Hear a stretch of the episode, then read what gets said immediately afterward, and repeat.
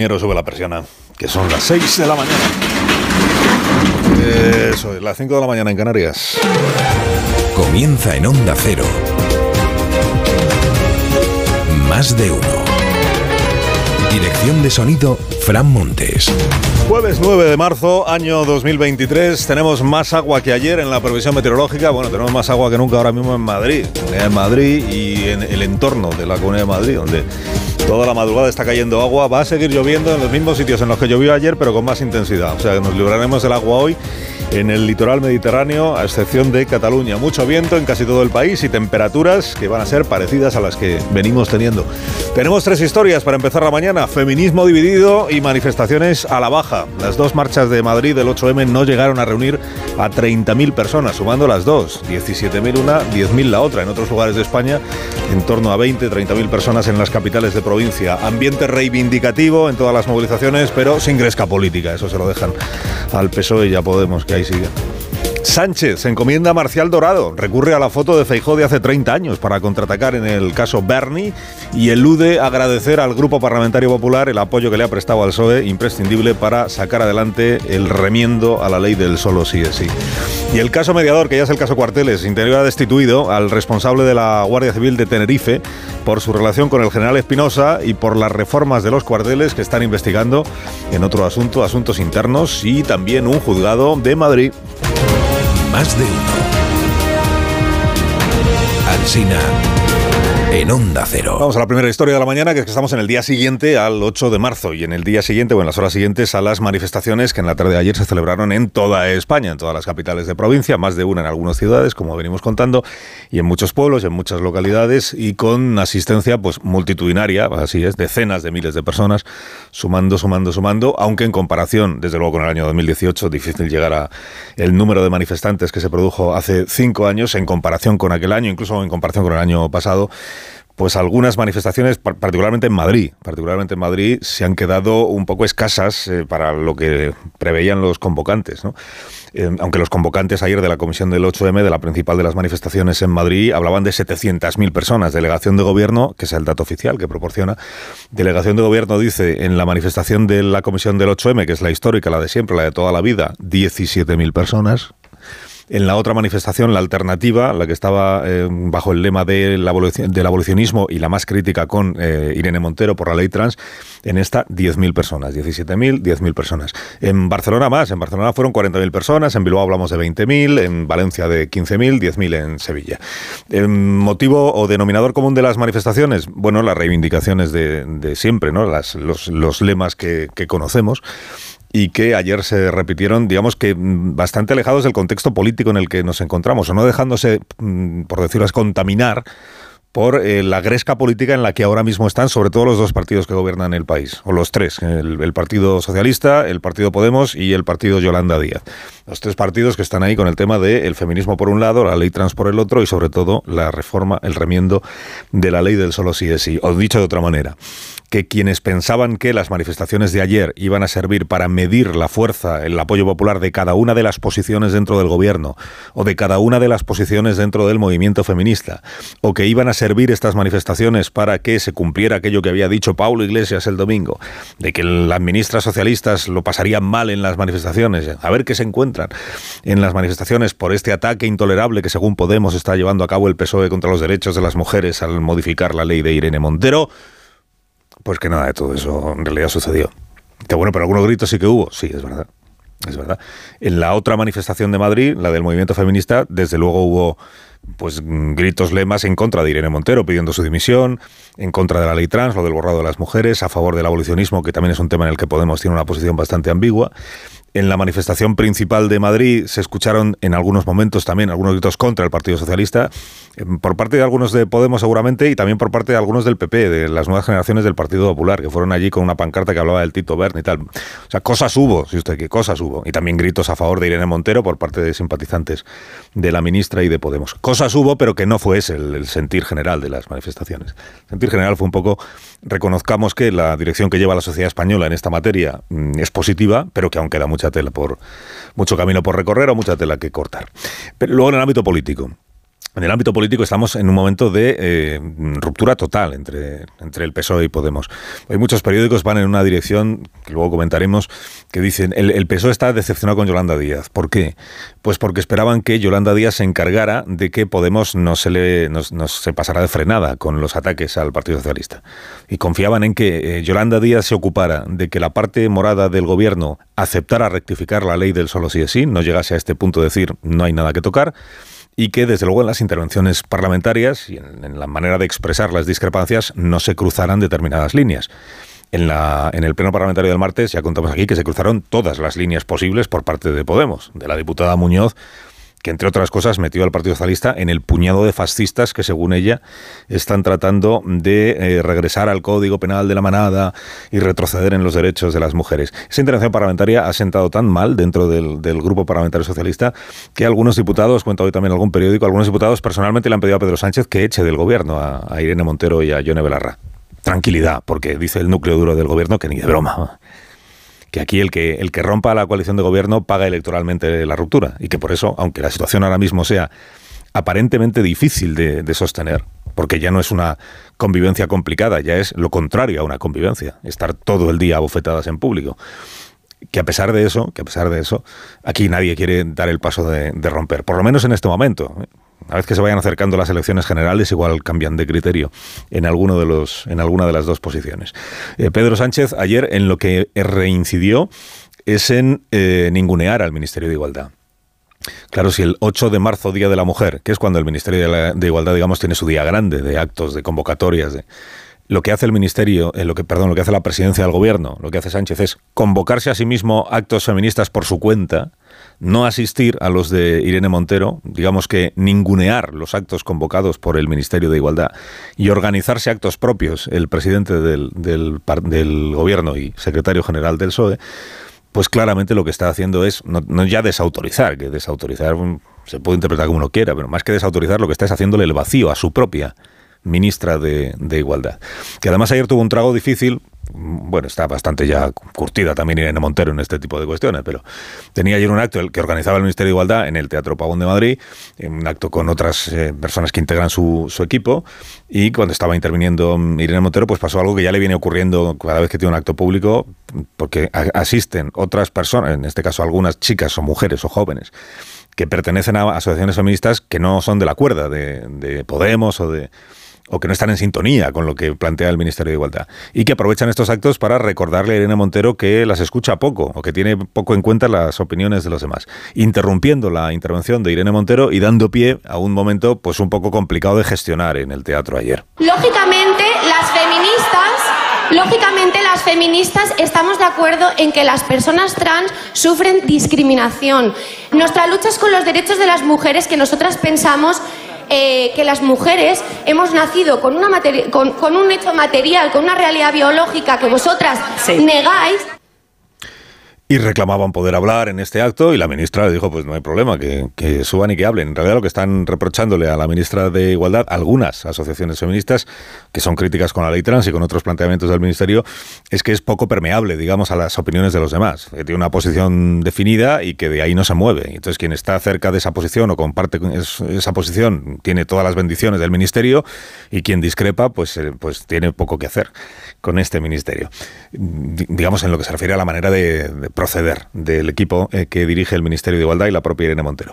Y la otra ministra de Podemos, que es la ministra Yone Belarra, ayer tenía en el Senado una cita importante también, porque la ley de bienestar animal, que salió aprobada en el Congreso, el, proyecto, eh, faltaba el, eh, el, paso del trámite por el Senado. En el Senado ayer se votaban las enmiendas a la totalidad, o lo que se llaman los vetos.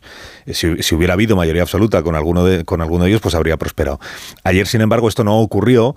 Lo que pasa es que Irene, Yone Belarra repitió los argumentos que ya utilizó en el Congreso cuando se debatió la ley de bienestar animal, que consiste en todo aquel que está en contra de la ley que yo defiendo está a favor de los maltratadores. Esta manera de ver el mundo que tiene Podemos, eh, conmigo o contra mí. Y eh, la, senadora del Partido Nacionalista Vasco, que había defendido el veto, el PNV lo que, lo que critica de esta ley es que invade competencias autonómicas. Pues al terminar el, debate se acercó a Yone Belarra a decirle, hombre, o mujer, mujer, Que, una cosa es que discrepemos y que no estemos de acuerdo y otra cosa que nos tengas que tachar de maltratadores de los animales, ¿no? ¿Dónde vas, dónde vas? O sea que estaba muy molesta la senadora del Partido Nacionalista Vasco. En todo caso fue la abstención de un, de un senador de Ciudadanos lo que permitió que se salvara, digamos, este, este nuevo examen o metabolante y que la ley de bienestar animal eh, siga adelante. Se cuenta, cuentan las crónicas, que los senadores del Partido Socialista no aplaudieron la intervención de la ministra Belarra. Madre mía, qué coalición de gobierno. Coalición de gobierno. O lo que, o lo que sea ya. Gobierno de coalición. Bueno, la segunda historia de la mañana tiene que ver con el presidente, porque el presidente el, martes pasado, cuando se votó en el Congreso la proposición socialista, de la que el, propio, que el propio Partido Socialista ha convertido en lo más relevante de la vida política de las cinco últimas semanas, cuando llegó la hora de debatirla y de votarla, el presidente se quitó de en medio. Desde luego no asistió al Congreso, ya lo contamos aquí, no estuvo allí, no le interesó nada de lo que se debatió durante... Pero es que ni siquiera votó la proposición de su propio, o sea que la proposición salió adelante sin el apoyo del presidente Sánchez. Este no es que han dicho en la Moncloa, es que estaba trabajando, que tenía ocupado, que tenía asuntos pendientes, decían ayer, tenía asuntos pendientes. Hombre, trabajo pendiente tendría, pero este forma parte de su trabajo. Este es su trabajo. Si quieres ser a la vez que presidente de gobierno o diputado del Congreso, tendrás que tener tiempo suficiente como para atender tus dos obligaciones. Y si no, pues elige alguna de las dos. Estaba trabajando en la Moncloa y eso le impidió votar. Estudiate lo que se tarda en votar telemáticamente, que es abrir el ordenador y darle al, a la tecla. Pues no encontró tiempo el presidente. Hombre, todo, todo el mundo entiende que esto no es un despiste o que no es que no tuviera, es que no ha querido participar en la votación. Lo que pasa es que todavía no ha explicado por qué. Ayer tuvo una ocasión espléndida en el Congreso de los Diputados y la dejó pasar. ¿Por qué no ha querido votar? Su propia proposición. Tan urgente, tan relevante para acabar con una, con una situación que nos ha venido dada, como dicen en el PSOE, respecto de las rebajas de penas de la ley del solo sí de sí. Isabel Rodríguez, ministra portavoz, que estuvo en Espejo Público, difícil papel, claro, cuando te preguntan por tu presidente no ha votado en una cosa que es trascendental para el Grupo Socialista. ¿A qué se debe? Pues hizo lo que pudo la ministra portavoz por dar una respuesta más o menos aceptable. Eh, no, no, sé exactamente eh, en qué tarea estaba el presidente del gobierno, que como usted conoce tiene una agenda muy intensa, una agenda eh, muy transformadora. Creo que nunca España ha contado con un presidente con una intensidad en su agenda eh, como la del presidente Pedro Sánchez. Pues precisamente por eso, si está acostumbrado a tener una agenda intensísima, pues en esa agenda que haberle puesto 8 de la tarde, 5 minutos para darle a la tecla y votar telemáticamente. A eso están las agendas, para saber todo lo que está previsto y poder atender a todo. Y poder elegir qué era eso tan importante que tenía el presidente a las 8 de la tarde del martes para no poder votar su proposición de ley, no se sabe. ¿Lo quiere contar Sánchez? De momento no. ¿Lo sabe Isabel Rodríguez? No, la verdad es que no. Lo de la agenda reformista intensa del presidente, hombre, si se refiere a los vídeos que graba el presidente con todo tipo de colectivos para hacerse propaganda a él, pues efectivamente, hay días que tiene una agenda muy intensa, porque lo mismo está jugando a la petanca, que está montando en bicicleta eléctrica, que está jugando al ajedrez, si esa es la agenda reformista. El presidente efectivamente tiene una agenda muy intensa, pero porque es muy dado a tener discursos todos los días. Comparar con las agendas de presidentes anteriores, la de Felipe, por ejemplo, era bastante intensa también, porque tenía que reformar España entera en, el año 82. Pero bueno, más allá de eso, eh, intervención ayer en el, en el Congreso, sesión de control, que tenía una oportunidad el presidente para haber defendido allí, primero para haber celebrado que la proposición del Grupo Socialista prosperara que era tan importante, pues que menos que al día siguiente decir el impulsor de la iniciativa, mmm, estupendo que esto siga adelante, la toma en consideración. Tenía una oportunidad para agradecer como él, como él suele hacer agradecer a los grupos que han apoyado una propuesta del Grupo Socialista que lo hayan hecho. Podía haberlo hecho, sí. Pues ninguna de las dos cosas, ¿no? Ni habló de la proposición de su grupo, ni, ni dio las gracias a quienes se la han... Bueno, lejos de dar las gracias, al PP le sacó lo de la corrupción, ustedes que están condenados por corrupción, y a Feijó le insinuó, más que sacarle, le insinuó lo de la foto de, de hace 30 años con Marcial Dorado, el narco. Cuando hay un polizón, señorías, lo bajamos inmediatamente a tierra. Y le digo algo más, señoría. Cuando yo me subo a un barco, lo primero que hago es comprobar quién es el patrón. ¿Pero cuántas veces sube a un barco el presidente Sánchez? Que el vídeo subiéndose a un barco aún no ha hecho. No lo descarte usted. Venido a este barco a compartir un rato con los capitanes de barco, porque el gobierno va a aprobar una ley que afecta a los capitanes de este barco. Bueno, esto va por lo de la foto de hace 30 años. En el PP están interpretando, esto ya Pachi ya había hablado de la foto el día anterior, también alguna ministra, no recuerdo. Bueno, esto en el PP lo que interpretan es eh, lo que dicen, esto es la prueba de que están desesperados en el, en el, en el gobierno. Ya si salen con esto es que ya no tienen nada más que sacar.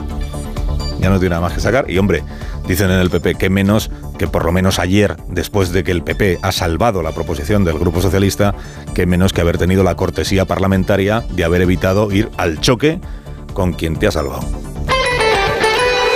Tercera historia de la mañana que tiene que ver con el caso mediador y con, y con el contagio entre dos casos, porque uno es el caso mediador y otro es el caso cuarteles. Lo hablábamos el otro día con Ana Oramas, la diputada de la coalición canaria, de coalición canaria.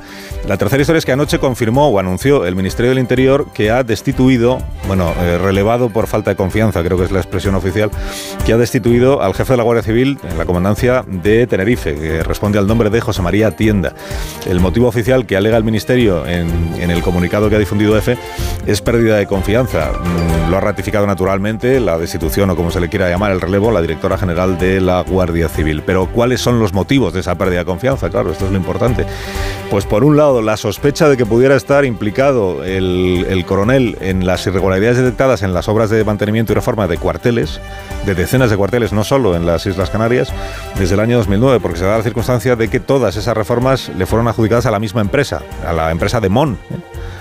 Ángel Ramón Tejera de León, al que conocían como el apodo era el Alférez Mon, el Alférez por su cercanía, amistad, afinidad con el general Espinosa, que es alias papá, el del, el del caso mediador. Eh, el nombre de tienda aparece en el sumario del caso mediador porque aparece una de las empresas que ha tenido una de la, la, empresa de Mon que se ha encargado de la reforma de los cuarteles y eso digamos que es lo que ha agravado la pérdida de confianza. El ministro Marlasca o la directora general de la Guardia Civil, si se animan a lo largo del día de hoy, pues tendrán también la oportunidad de dar más explicaciones. Más de uno en Onda Cero. Donde Alsina si se animan, porque últimamente el gobierno, cada vez que se le piden explicaciones sobre algo, pues dice el PP, la corrupción. Son las 6 y 16, una hora menos en las Islas Canarias. Eh, periódicos de esta mañana. Dice el diario ABC, el feminismo exhibe sus grietas. En el diario La Razón, Sánchez ordena rebajar el tono y Podemos mantiene su ofensiva. En el mundo, el PSOE advierte a Podemos de que se va a cargar el gobierno. En el diario El País, el feminismo exhibe su fuerza a pesar de la fractura política. Dice el periódico, el 25% de los agresores sexuales en grupo son menores de edad. La vanguardia, PSOE y Podemos intentan pasar página del cisma del 8M para salvar la coalición. El, confidencial. Pone en marcha una ofensiva para vincular a Feijó con la corrupción. El español, el último 8M de Irene Montero, evidencia la ruptura del gobierno y desmoviliza al feminismo. En el Independiente, decepción en el PSOE con Yolanda Díaz por el sí sí. Irene Montero manda más que ella. Y en el diario El 8M se impone en medio del ruido. ¿Qué Día Internacional celebras hoy, Elena Bueno? Buenos días. Muy buenos días, Carlos. Este 9 de, de, marzo se celebra el Día de Barbie, la famosa muñeca rubia de largas piernas que debe su nombre a una niña estadounidense llamada Bárbara. Su madre, Ruth Handler, fue quien creó la muñeca y la bautizó como Barbie en su honor. Se inspiró en otra muñeca, esta alemana llamada Bill Lilly. Nació en los años 50 como un personaje de caricatura para el diario Bill. Era alta, delgada, siempre en tacones y con poca ropa. Al principio además se vendía solo en estancos, pensando exclusivamente en los hombres que por la sensualidad que se supone que desprendía la muñeca.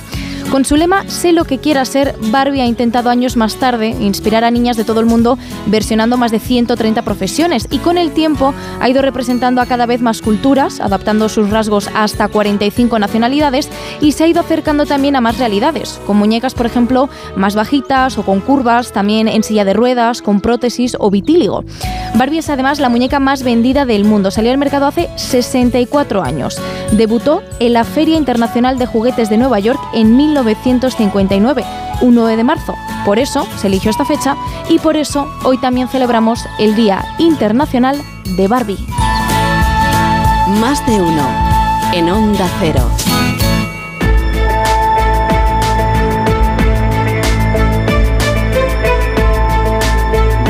Nueve minutos sobre las seis, sobre las cinco en Canarias. Hay más noticias en más de uno. La familia de la menor de 11 años, presuntamente violada en Badalona, denuncia haber recibido amenazas de muerte. Onda Cero Barcelona, Montse Valls. El Ayuntamiento de Badalona ha anunciado que se personará como acusación particular en el caso de la agresión sexual grupal a una menor de edad en el centro comercial de la ciudad. Hasta el momento han identificado a cinco de los seis presuntos agresores. Tres de ellos son inimputables porque tienen menos de 14 años. Otro ha quedado en libertad vigilada y el quinto, que sería el que tiene más responsabilidad en los hechos, está internado en un centro de menores. La Comisión Europea pone fin a la relajación fiscal y reclama ajustes a los gobiernos de los 27, incluido el nuestro corresponsal europeo Jacobo de Regoyos. El tiempo es limitado, dice la Comisión Europea, para ajustar deuda y déficit a los límites del Pacto de Estabilidad, que renovado o no, seguirá siendo probablemente 3% de déficit y 60% de deuda. En el 2026, las cuentas de los Estados miembros deberían estar contenidas en estos límites. El Ejecutivo Pide especialmente que los planes de ajuste que los Estados miembros enviarán en primavera terminen con las ayudas indiscriminadas para contener los precios de la energía. 6 y 20 horas menos en Canarias, el PIB de la eurozona se frena en el cuarto trimestre de 2022. Cae en la Unión Europea según los datos de Eurostat, aunque mejoran, es verdad, los datos de empleo. Pedro Pablo González. La Unión Europea en su conjunto se asoma a la recesión tras el último trimestre del 2022 en negativo, caída del 0,1%, algo que no sucede en la zona euro donde ha habido estancamiento y menos en España, crecimiento del 0,2%. Freno en la economía por la caída del consumo y mejor dato en empleo, crece un 0,3% en el último trimestre, un 1,5% en tasa interanual en la eurozona, 1,3% en el conjunto de los 27. Y de la actualidad deportiva, el Bayern de Múnich, también el Milán, que se han metido ya en los cuartos de la Champions. Y han quedado eliminados el Paris Saint-Germain y el Tottenham. Hoy tenemos noche europea para tres españoles de Euroliga. Mm, Real Sociedad, Sevilla y Betis, la Liga Europa. Ana Rodríguez, eh, buenos días. Hola, ¿qué tal? Buenos días. El PSG de Mbappé y de Messi se quedan nuevamente fuera de la Champions en los octavos de final. Los franceses cayeron de nuevo con el Bayern, esta vez en Múnich 2-0, ante un equipo el alemán que presenta sus credenciales para conseguir este título de Liga de Campeones. Mbappé, la estrella francesa, ayer en zona mixta, hablando así sobre su futuro. Hasta cuándo no sé, eh, por el momento hablo de, de, esta temporada, es el más importante, la otra cosa no me importa. Eh, perdimos, perdimos así contra un, un, gran equipo y ahora tenemos la liga, esperemos que, que vamos a ganar. ¿Te, ¿Te, replanteas tu futuro en el Paris Saint Germain? No, no, no, no soy tranquilo, eh, la única cosa que, que, me importa esta temporada es de ganar la, la liga y después veremos. Junto con el Bayern se mete en cuartos de final de la competición el Milán, que empató a cero en Londres ante el Tottenham, haciendo bueno el 1-0 conseguido en el partido de ida. Hoy comienzan los octavos de final, pero de la Europa League, con tres equipos españoles. A las 7 menos cuarto, la Real Sociedad juega en Italia ante la Roma de Mourinho y a las 9 juegan los dos equipos sevillanos. El Betis en Old Trafford ante el Manchester United, verdugo del Barça, y el Sevilla en el Pizjuán ante el Fenerbahce. Y también esta tarde, a las 7 menos cuarto, ida de los octavos de final de la Conference League, el Villarreal visita al Anderlecht. Y mientras la Fiscalía prepara su denuncia contra el Barcelona por el caso Negreira, ayer hablaba Javier Tebas, presidente de la Liga, que le dejaba claro a la porta que debería empezar a explicar muchas cosas. Ahora ya estamos en que Tebas es el autor y, y, la, eh, y, el victimismo, ¿no? El monstruo se va haciendo más grande, él sigue sin dar explicaciones, pero mi consejo que menos victimismo y, y, más claridad de lo que pasó. Y si alguien ha hecho trampas o ha intentado hacer trampas, tendrá que tener sus consecuencias. Pinta mal, hay un comportamiento irregular y que se tiene que saber la intención y hasta dónde llegó esa intención y a partir de ahí veremos las responsabilidades Otra. y las sanciones. Además ayer Diego Pablo Simeone recibió un homenaje en el Metropolitano al cumplir 613 partidos al frente del Atlético de Madrid, entrenador que más veces ha ocupado este banquillo, superando a Luis Aragonés. Y esta noche también, a partir de las 9 menos cuarto, duelo español en la Euroliga de baloncesto, el Real Madrid recibe a Valencia Basket.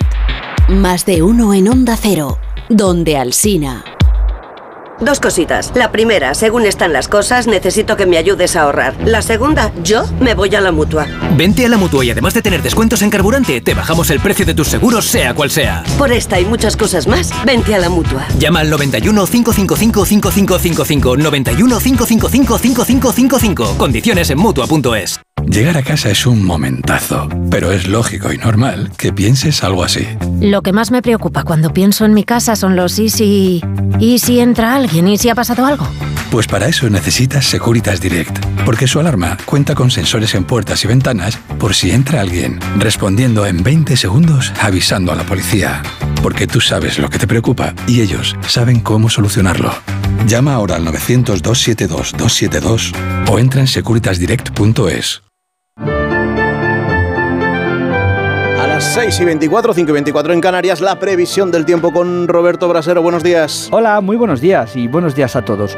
El viento empieza a hacerse notar y más aún va a ir cobrando fuerza a lo largo de la jornada. Es un nuevo frente que está entrando por Galicia y hoy ahí, ahí incluso podemos tener tormentas más fuertes que las de estos días atrás y eso que ayer las nubes dejaron más de 50 litros por metro cuadrado en algunas zonas. Pero hoy no solo hablamos de lluvias, hablamos también de, de chubascos tormentosos muy propios de la primavera. Esas tormentas con algo de granizo incluso son más probables en Galicia, Aragón o Cataluña pero también las podíamos tener en zonas de sierra del centro peninsular. Y es que a lo largo de este jueves ese frente impulsará las nubes hasta prácticamente toda la península y con ellas la probabilidad de que caiga algún chaparrón, salvo a orillas del Mediterráneo, donde son poco probables y tampoco los esperamos en Ceuta, Mirilla y los dos archipiélagos. Y el viento que soplará con fuerza, no solo en zonas de la mitad norte, donde lo ha hecho estos días atrás, sino también en el interior del este peninsular, hoy con avisos de nivel amarillo.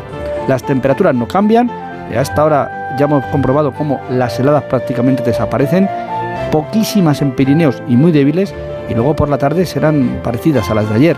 Rozaremos los 20 grados en el Cantábrico y los superaremos en zonas del sur y sobre todo el este, donde de nuevo en Murcia, la Comunidad Valenciana, podemos superar los 25 grados a la sombra esta tarde. Gracias, Brasero. En más de uno, todo esto. Redifusión brevísima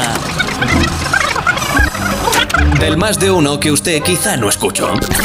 Frío tampoco que mucho, pero estamos en la puerta. Es que hemos salido del instituto Cervantes, del Instituto de Secundaria Cervantes. Luego volveremos para hablar con alumnos y alumnas de, del instituto en este día 8 de marzo, Día de la Mujer. Y como decía Manso, cruzando la calle, estamos en el barrio Lavapiés en Madrid, cruzando la calle llegamos a la Real Fábrica de, de la Tabacalera. María, Elena, Elena María, trabajadoras las dos de la Real Fábrica de Tabacos. ¿En qué, en qué estaban ellos mejor tratados que vosotras? Hombre, a ver, a nivel de fumar, sobre todo, porque se supone que en un sitio donde hay tabaco inflamable, lógico, que previeran fumar, pero en este caso los hombres fumaban y las mujeres no. Entonces nos íbamos a los servicios, María, servicios y bueno, pues ahí hubo una polémica porque bueno, un ingeniero pilló a pues a una compañera fumando, la dijo que había que tirar el cigarro, ella dijo que no, se lo quitó directamente, o sea, de la boca, y bueno, la castigó como tres días. Si encontráis mucha diferencia entre cómo somos en España y cómo es la situación, la relación entre los hombres y las mujeres. ¿Y Doja qué piensa? Pues yo pienso que... Más de uno. En Onda Cero.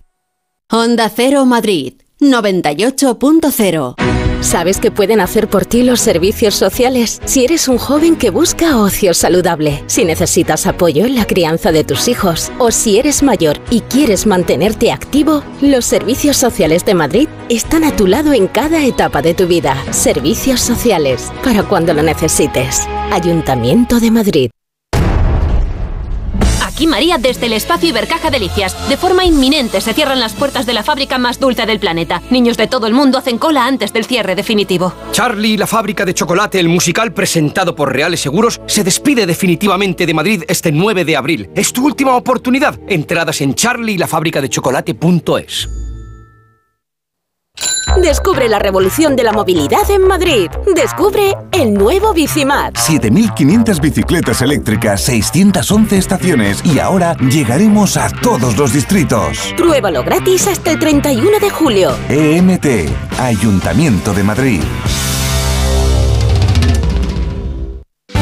Ahora más que nunca es el momento de recurrir a los profesionales de limpiezas Leticia, expertos en limpieza y desinfección de todo tipo de superficies desde 1990. Un servicio profesional y eficaz con soluciones a medida para eliminar todo tipo de virus, bacterias y hongos. Entre en limpiezasLeticia.net o llame al 91 681 35 58. Ahora más que nunca, limpiezas Leticia. ¿Te has llevado un susto con tu hipoteca? Entra en bajamostucuota.com y descubre en menos de un minuto cuánto puedes ahorrar en las cuotas de tus préstamos. En bajamostucuota.com el proceso es fácil, ágil y 100% online. Bajamostucuota.com Asesores independientes que trabajan para ti, no para el banco. Estudio financiero gratuito. Entra en bajamostucuota.com y empieza a pagar menos.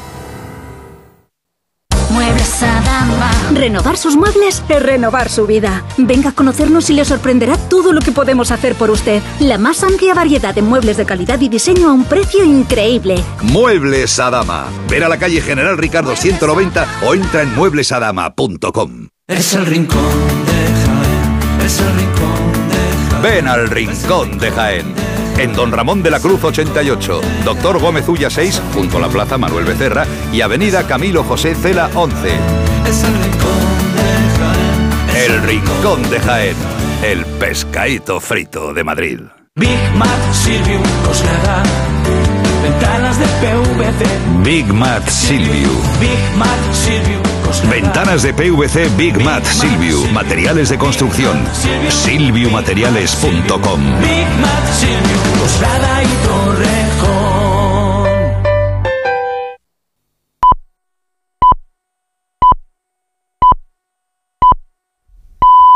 Son las seis y media, cinco y media en Canarias.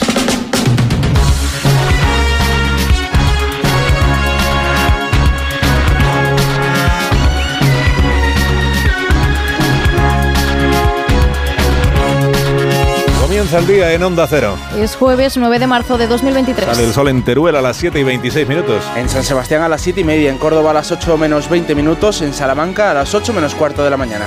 A la espera de que un anticiclón nos traiga la estabilidad para el fin de semana, hoy seguimos teniendo fuertes rachas de viento que van a dejar avisos en la costa de Galicia, el Cantábrico, en la meseta norte, el Mediterráneo y en algunas zonas de montaña. Las lluvias seguirán en el centro y en el oeste, van a ser más fuertes en Galicia y el norte de Extremadura y podría caer también alguna gota por el este, aunque el sol, como en el norte, se dejará ver allí. Los termómetros no van a sufrir muchos cambios y seguimos alrededor de los 20 grados en la mayor parte del país. Este jueves está previsto que el Pleno del Congreso apruebe definitivamente la ley orgánica del sistema universitario. Conocida como LOSU, que pretende, entre otros asuntos, rebajar al 8% la temporalidad del profesorado o blindar la financiación de la universidad pública. Además, a propuesta de Más País, los colegios mayores adscritos a centros públicos no podrán segregar por acceso a los alumnos. Es la segunda vez que pasa el texto por el Congreso, después de que el Senado se introdujeran cambios sobre la situación laboral del personal universitario y la convocatoria de plazas. Si la mayoría absoluta de la Cámara Baja da su visto bueno a la ley, entrará en vigor en el próximo curso.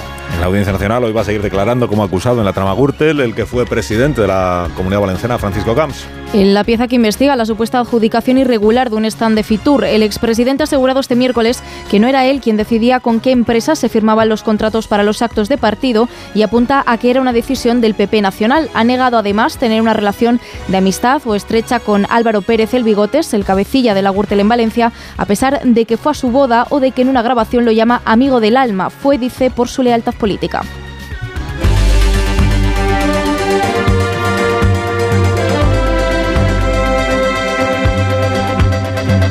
Después de que llegara la pandemia, la Comisión Europea pide a los 27 volver a las políticas de ajuste fiscal para el año 2024. En el 20 se suspendió el Pacto de Estabilidad para que cada Estado pudiera dedicar fondos públicos a la recuperación económica sin tener en cuenta el endeudamiento. Pero Bruselas cree que ya es momento de empezar a recuperar las reglas fiscales. Y pide a los países que en los planes de estabilidad de este año incluyan los objetivos para corregir el nivel de deuda y para situar el déficit público en los límites establecidos. El Ejecutivo Comunitario da este paso mientras avanzan las negociaciones para reformar el Pacto de Estabilidad y pide además que se vayan retirando las medidas energéticas aprobadas durante el último año. Corresponsal europeo, Jacobo de Regoyos.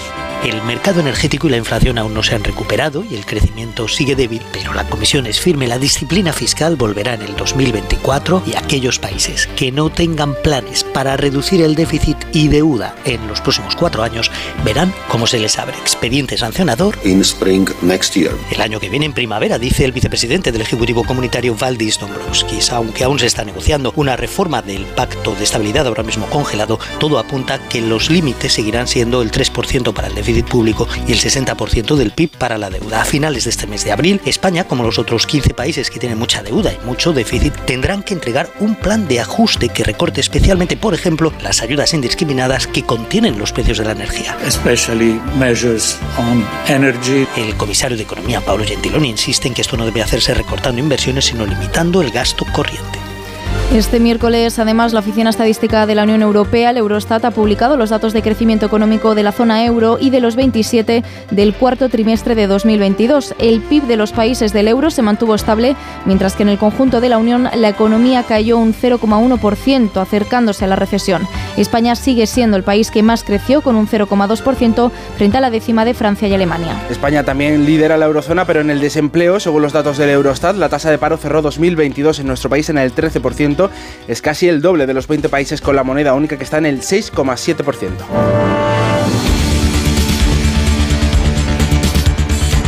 7 menos 26. Ferrovial tiene convocado para esta mañana eh, a sus inversores, tiene convocados ah, para explicarles la intención de la Junta Directiva de trasladar su sede a los Países Bajos, un cambio de domicilio social que la empresa quiere hacer efectivo como muy tarde en septiembre. Será, según ha remitido la empresa a la Comisión Nacional del Mercado de Valores, una conferencia sin preguntas y donde explicará que pretende avanzar en su estrategia de descarbonización y que espera encontrar en Países Bajos nuevas oportunidades de inversión en Estados Unidos. Sin embargo, el presidente de la CNMV, Rodrigo Buenaventura, ha explicado este miércoles que para cotizar en Estados Unidos, Ferrovial no tiene que cambiar su sede a Países Bajos porque los requisitos son los mismos en toda Europa. Por supuesto que yo preferiría que todas las compañías españolas cotizasen en España, pero eso no depende solo ni principalmente de las normas y de las reglas de mercado. Es un error pensar que las compañías eligen su lugar de cotización en función de estos parámetros porque son idénticos en toda Europa, están basados en reglamentos comunitarios de, de obligado cumplimiento en todos los países. Son múltiples los ejemplos de compañías que tienen su sede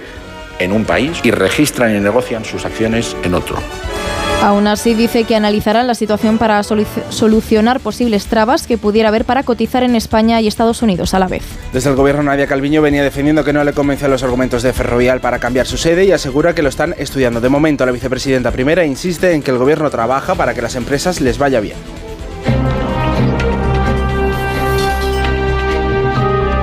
Aquí lo que hay es un gobierno, distintos partidos que avanzamos en leyes en favor de la igualdad real y efectiva entre hombres y mujeres.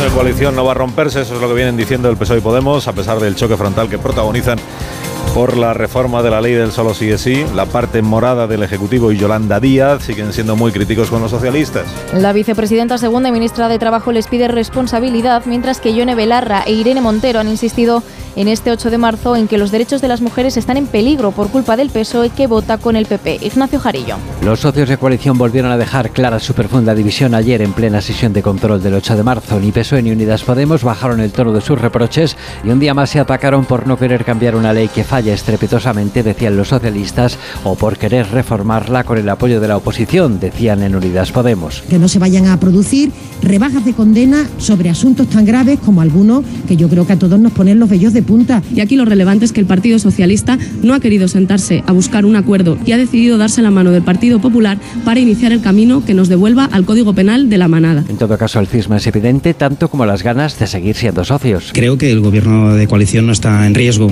Sin ninguna duda, que hay gobierno para rato. Porque así hablaban ministros, ministras, diputados y diputados de la coalición que no se romperá, al menos por el momento.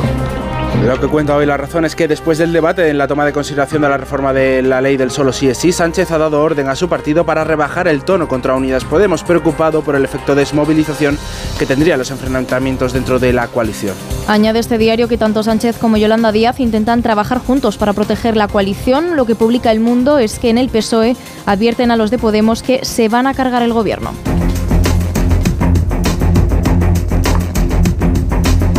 Habitual, las ministras del PSOE y de Podemos acudieron por separado a las manifestaciones de ayer del Día de la Mujer.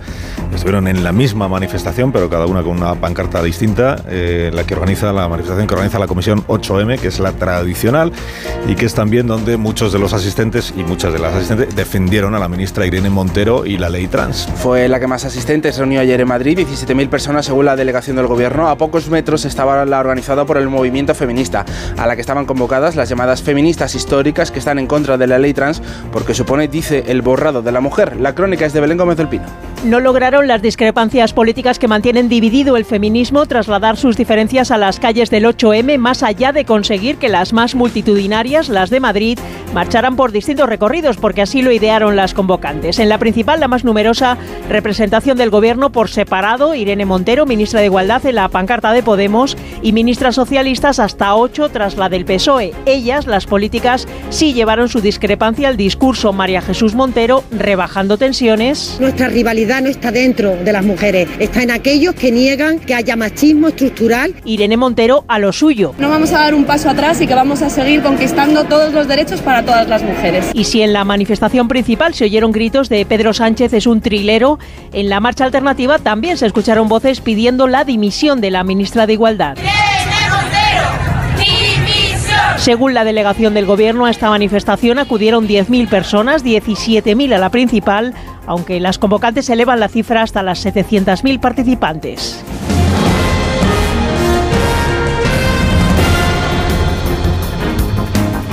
El PP continúa con los contactos con el resto de los grupos para poner en marcha la comisión de investigación del caso mediador. En Génova creen que los socialistas están muy nerviosos por esta trama y que por eso han rescatado la operación Kitchen o la relación de Feijó con el narco Marcial Dorado, José Ramón Arias.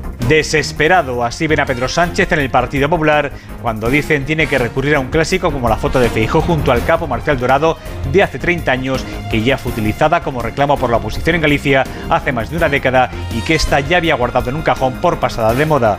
Es la demostración de que el gobierno está en la ruina, que ha pasado de la coalición a la colisión y de ahí a la demolición, de un ejecutivo partido en dos mitades que no se habla sino que se insulta, que tiene un presidente que queda retratado cuando ni siquiera acude a votar la reforma de una ley que es una enmienda a la totalidad de sí mismo y que según esas mismas fuentes solo estaría pensando cuándo es el mejor momento para romper un gobierno en funciones que como hemos visto anoche se manifiesta contra la otra parte del mismo.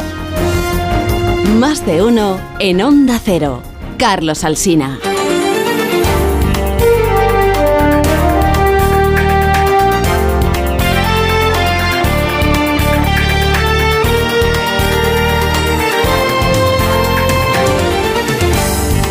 Noticias de esta mañana del jueves. La ministra Calviño se reúne hoy con el sector bancario para abordar el Código de Buenas Prácticas. Se acordaron para proteger a las familias afectadas, entre otras cosas, por la subida del Euribor. La banca trasladará a la vicepresidenta que apenas han recibido peticiones de ayuda porque el impacto de la subida de los tipos tardará unos meses en verse. Entidades como CaixaBank plantean además mantener las libretas de ahorro para garantizar la atención a mayores de El 65. precio de la vivienda registró en 2022 su mayor subida en 16 años. Creció un 7,4% de media, a pesar de que en el último trimestre del año esa subida se moderó, según los datos publicados por el INE, unos precios que se impactan en la compraventa de viviendas. El pasado mes de enero se redujo un 7,3% respecto al mismo mes del año anterior. El Ayuntamiento de Badalona se presentará como acusación particular en el caso de la presunta violación grupal a una menor. La agresión sexual que investigan los Mossos que buscan al sexto menor implicado. La familia de la víctima de 11 años denuncia que ha recibido amenazas de muerte y pide que no se difunda información personal como el colegio de la niña para garantizar su seguridad. El periódico cuenta esta mañana que una de cada cuatro violaciones las comete un menor.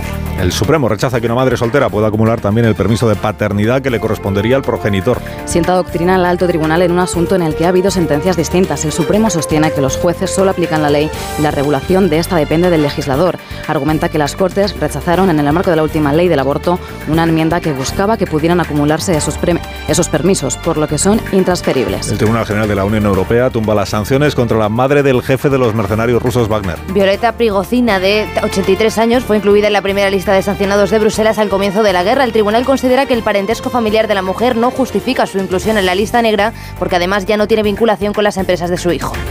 66 detenidos en Georgia en las protestas contra la tramitación de la ley sobre agentes extranjeros. que obligaría a catalogar así como agente extranjero a las empresas u organizaciones civiles que tengan más de un 20% de financiación extranjera. Los manifestantes que intentaron acceder al Parlamento denuncian que esa ley les acerca a Rusia y aleja de la Unión Europea, a la que Georgia aspira a unirse. Y miles de personas salieron ayer a las calles en Grecia en protesta por el accidente de tren que dejó 57 muertos. Pidieron que se depuren responsabilidades y que no se privatice el sistema ferroviario. Se convocó una huelga general que tuvo el mayor seguimiento de la década allí en Grecia, que celebrará elecciones generales en primavera. En Onda Cero, más de uno.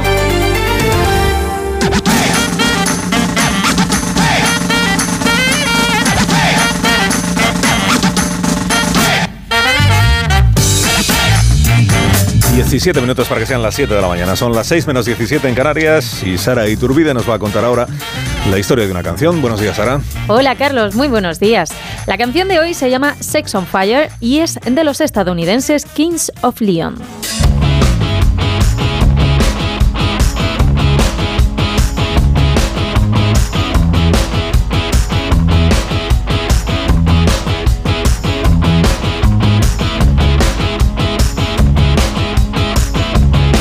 El baterista Nathan dijo en una entrevista que la banda nunca tuvo intención de que la canción se llamara así y mucho menos de que tratara de la sexualidad. Se iba a llamar Set Us on Fire, pero uno de los técnicos de sonido entró mientras tocaban y dijo Sex on Fire. Se convirtió en una especie de broma recurrente entre ellos y al final pues el título se quedó así. Caleb cuenta que no sabe cuál fue la inspiración para el tema, ya que la escribió bajo los efectos de los analgésicos por una lesión que le dejó una pelea con uno de sus hermanos. Sin embargo, existe la teoría de que el vocalista escribió la canción para Lily Aldrich, aunque con el tiempo él mismo aclaró que no la escribió para ninguna mujer en específico, ni siquiera su esposa. Nathan le dijo a sus hijos que el nombre de la canción era Socks on Fire, calcetines en llamas, y que los calcetines del tío Caleb se habían incendiado una vez que los estaba secando en un día caluroso. Y así fue como le explicó a sus hijos la historia de esta canción.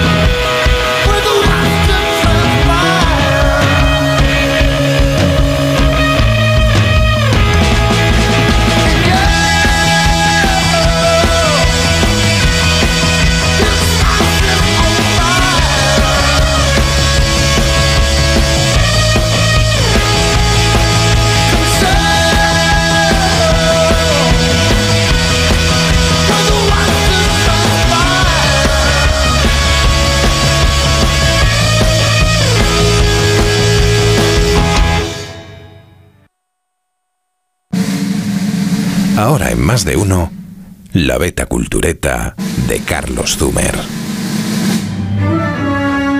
No es un chiste, lo prometo. Van de excursión a cazar patos tres directores de cine. Steven Spielberg, Robert Zemeckis y Quentin Tarantino. Organizador del evento, el más veterano, Spielberg. Era el otoño del 94. El flamante director de la premiada La lista de Schindler planeó el encuentro. El motivo es exactamente lo que esperarías de alguien como Spielberg. Quería que Zemeckis y Tarantino hicieran piña, porque ambos directores iban a tener que competir todo el rato en las próximas semanas por todos los premios a los que estaban nominadas sus exitosas películas de aquel año, Forrest Gump y Pulp Fiction. Tarantino era el chico nuevo en la oficina, la estrella emergente que había apabullado a todo el mundo con su señor lobo y su Uma Thurman bailando contra Volta. Así que el pater familias Spielberg le puso bajo su ala y le contó cómo funcionaba el cotarro del cine. Caminando por el bosque, cuenta Tarantino, el tío Steven le fue diciendo. Esto es lo que va a pasar, Quentin. No creo que ganes el Oscar a Mejor Película, ni a Mejor Director. Esos los ganará CMX. Y ni siquiera estábamos nominados todavía, recuerda Tarantino. Entonces Spielberg añade, pero estoy razonablemente seguro, Quentin, de que Pulp Fiction va a ganar el premio a Mejor Guión Original. Y Steven le mira y remata. No está mal para ser tu segunda película. Meses después ya sabes lo que pasó. Spielberg clavó la quiniela. Bonita historia, vale, pero yo sé que estás pensando lo mismo que yo. ¿Cómo puede ser que al director de ET le guste cazar patos?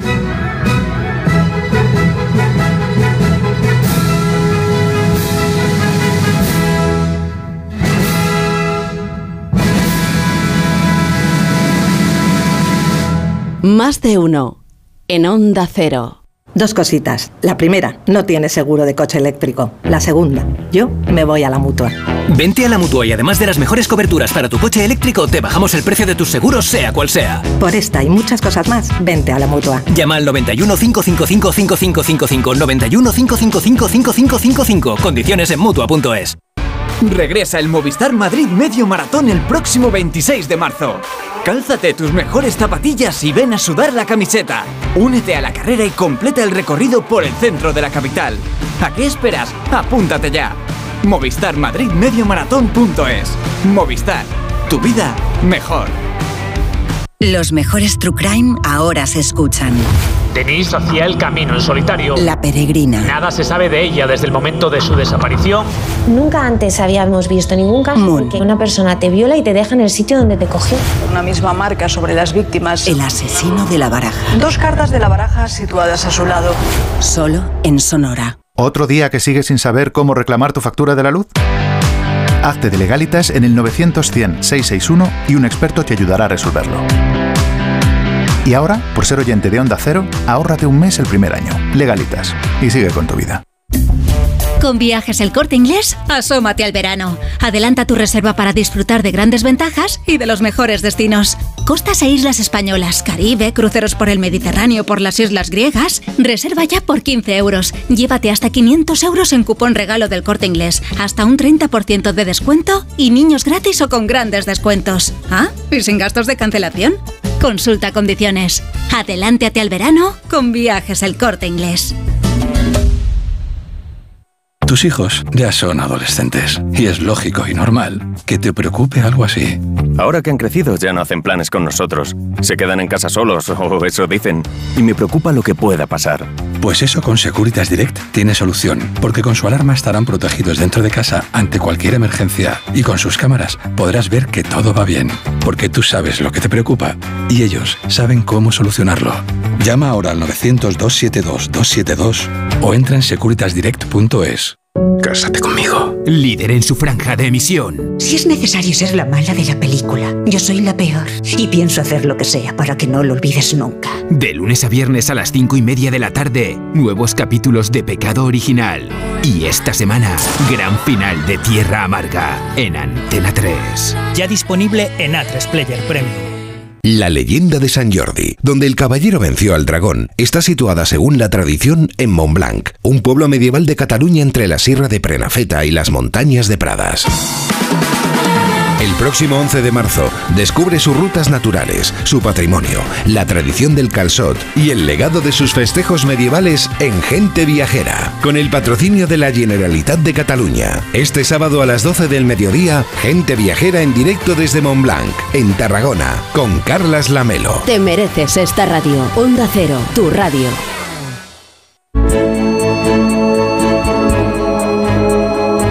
Más de uno. En Onda Cero. 8 minutos para llegar a las 7 de la mañana, 8 minutos para llegar a las 6 de la mañana en Canarias. Repasamos ya en más de uno los titulares más destacados, primero mirando las portadas de los diarios de tirada regional con Elena Bueno. El periódico de Extremadura lleva hoy en su portada Extremadura será la primera en regular la inteligencia artificial. Explica que la Junta ha impulsado un decreto ley urgente para que se desarrolle bajo una ética responsable y plantea la inteligencia artificial como un nuevo nicho de empleo. Diario de Navarra recoge los incentivos vascos amenazan al cine en Navarra. Dice que la comunidad foral ha perdido su ventaja competitiva para coger rodajes. Diario de Mallorca publica Armengol critica a Sánchez porque la ley de vivienda ya tendría que estar aprobada. Leo que los socios lamentan que la presidenta Balear no haya sido capaz de lograr que el PSOE permita a Baleares limitar ya el alquiler. Lo que destaca el Heraldo de Aragón en portada es Tata pide que se garantice el suministro energético para su fábrica de baterías. El gobierno, Moncloa, negocia con la compañía india para que elija a Aragón y no al Reino Unido para instalar su planta. Y León Diario Sur, tarjeta amarilla del ayuntamiento contra el incivismo a la hora de tirar la basura. El consistorio de Málaga está apercibiendo por carta con futuras multas a los vecinos que no cumplen la normativa. Prensa Inter En Francia, Le Figaro, Emmanuel Macron quiere consagrar el aborto en la Constitución, liberación, reforma de las pensiones. Macron, oyes, sin reacción hasta ahora a la movilización, el presidente se ve retado a recibir a los sindicatos que desde las refinerías hasta los transportes mantienen el pulso. Añade sobre esto Lemón que el Elíseo apuesta por una votación rápida del proyecto de ley de reforma de las pensiones en el Parlamento con la esperanza de que un bloqueo del país no frustre sus planes. En Portugal, el diario público titula El arzobispo de Évora destituye a un cura y dice que todos los obispos tienen que actuar así. Es una entrevista a Francisco José Vilas Boas, quien al frente de la archidiócesis de Évora, como ha hecho también el obispo de Angrado Heroísmo en las Azores, han apartado de sus funciones a tres sacerdotes que han sido identificados en las casi 5.000 denuncias que investiga la Comisión Independiente para el estudio de los abusos a menores en, en la iglesia. En Alemania, el diario Tagesspiegel, freno por el clima, un límite de velocidad de 120 km por hora ahorraría cantidades considerables de emisiones de CO2 según algunos científicos. Otros dicen que sería inútil noticia que no interesa a nadie y que nos trae María Gómez Prieto. María, buenos días. ¿A dónde vamos hoy? Buenos días. Hoy viajamos hasta Tailandia porque un hombre ha sido allí encarcelado por vender calendarios. Calendarios con patitos de goma dibujados, algo que puede parecernos cómico o surrealista, pero que da muestra de la falta de libertad que vive ese país. El patito amarillo de goma que todos tenemos en mente representa allí en Tailandia un símbolo a favor de la democracia que utilizan los activistas en el país que piden también reformas en el sistema de monarquía absolutista.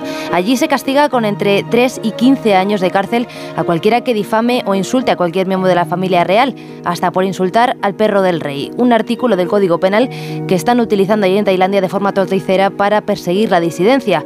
La ONG Human Rights Watch ha denunciado la sentencia de un juzgado de Tailandia que ha condenado a este hombre por vender ese calendario y acusa al gobierno tailandés de mandar un mensaje al mundo de que Tailandia se está alejando de convertirse en una democracia que respeta los derechos. Pero todo esto, ¿a quién le interesa?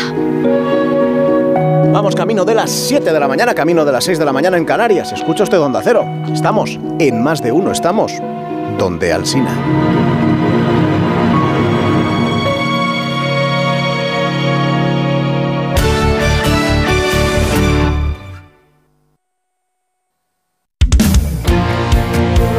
...98.0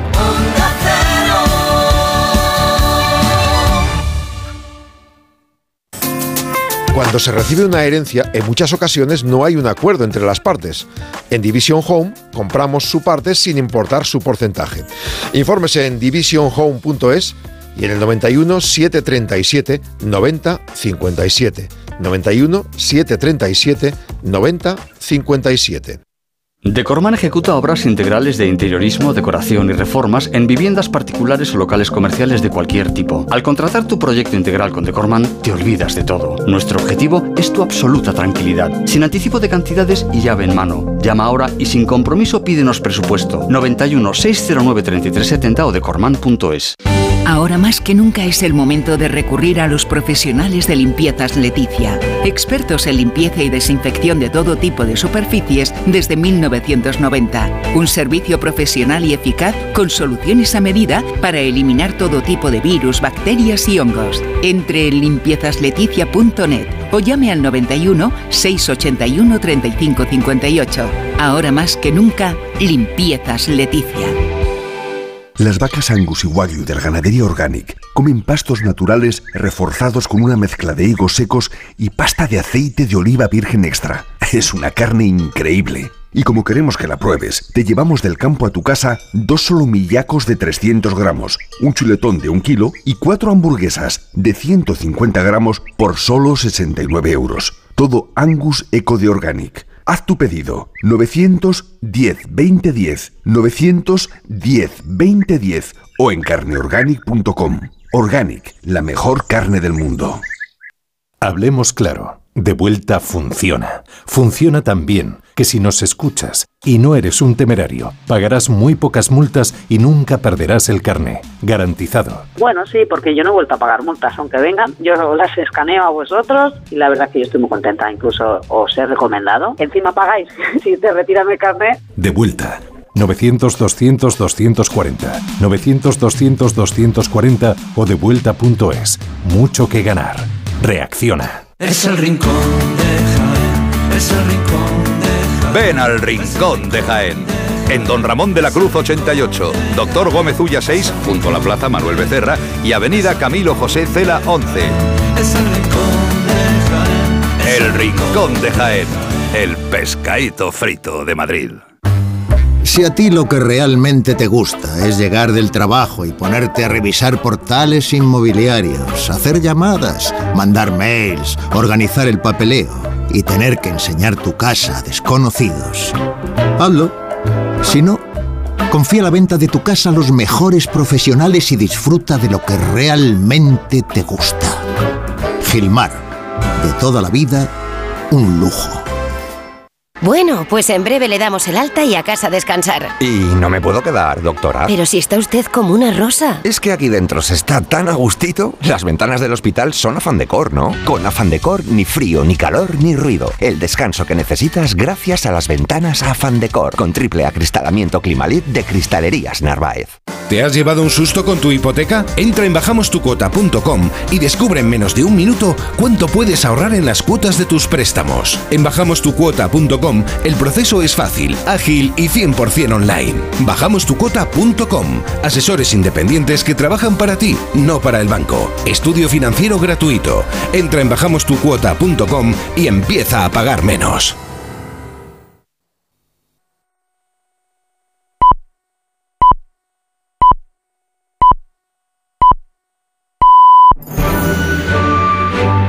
Más de uno en Onda Cero.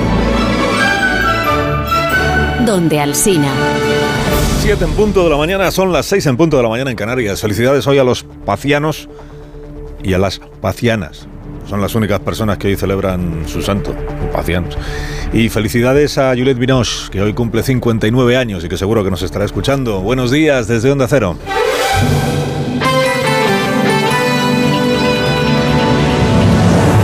Dirección de sonido, Fran Montes. Producción, María Jesús Moreno.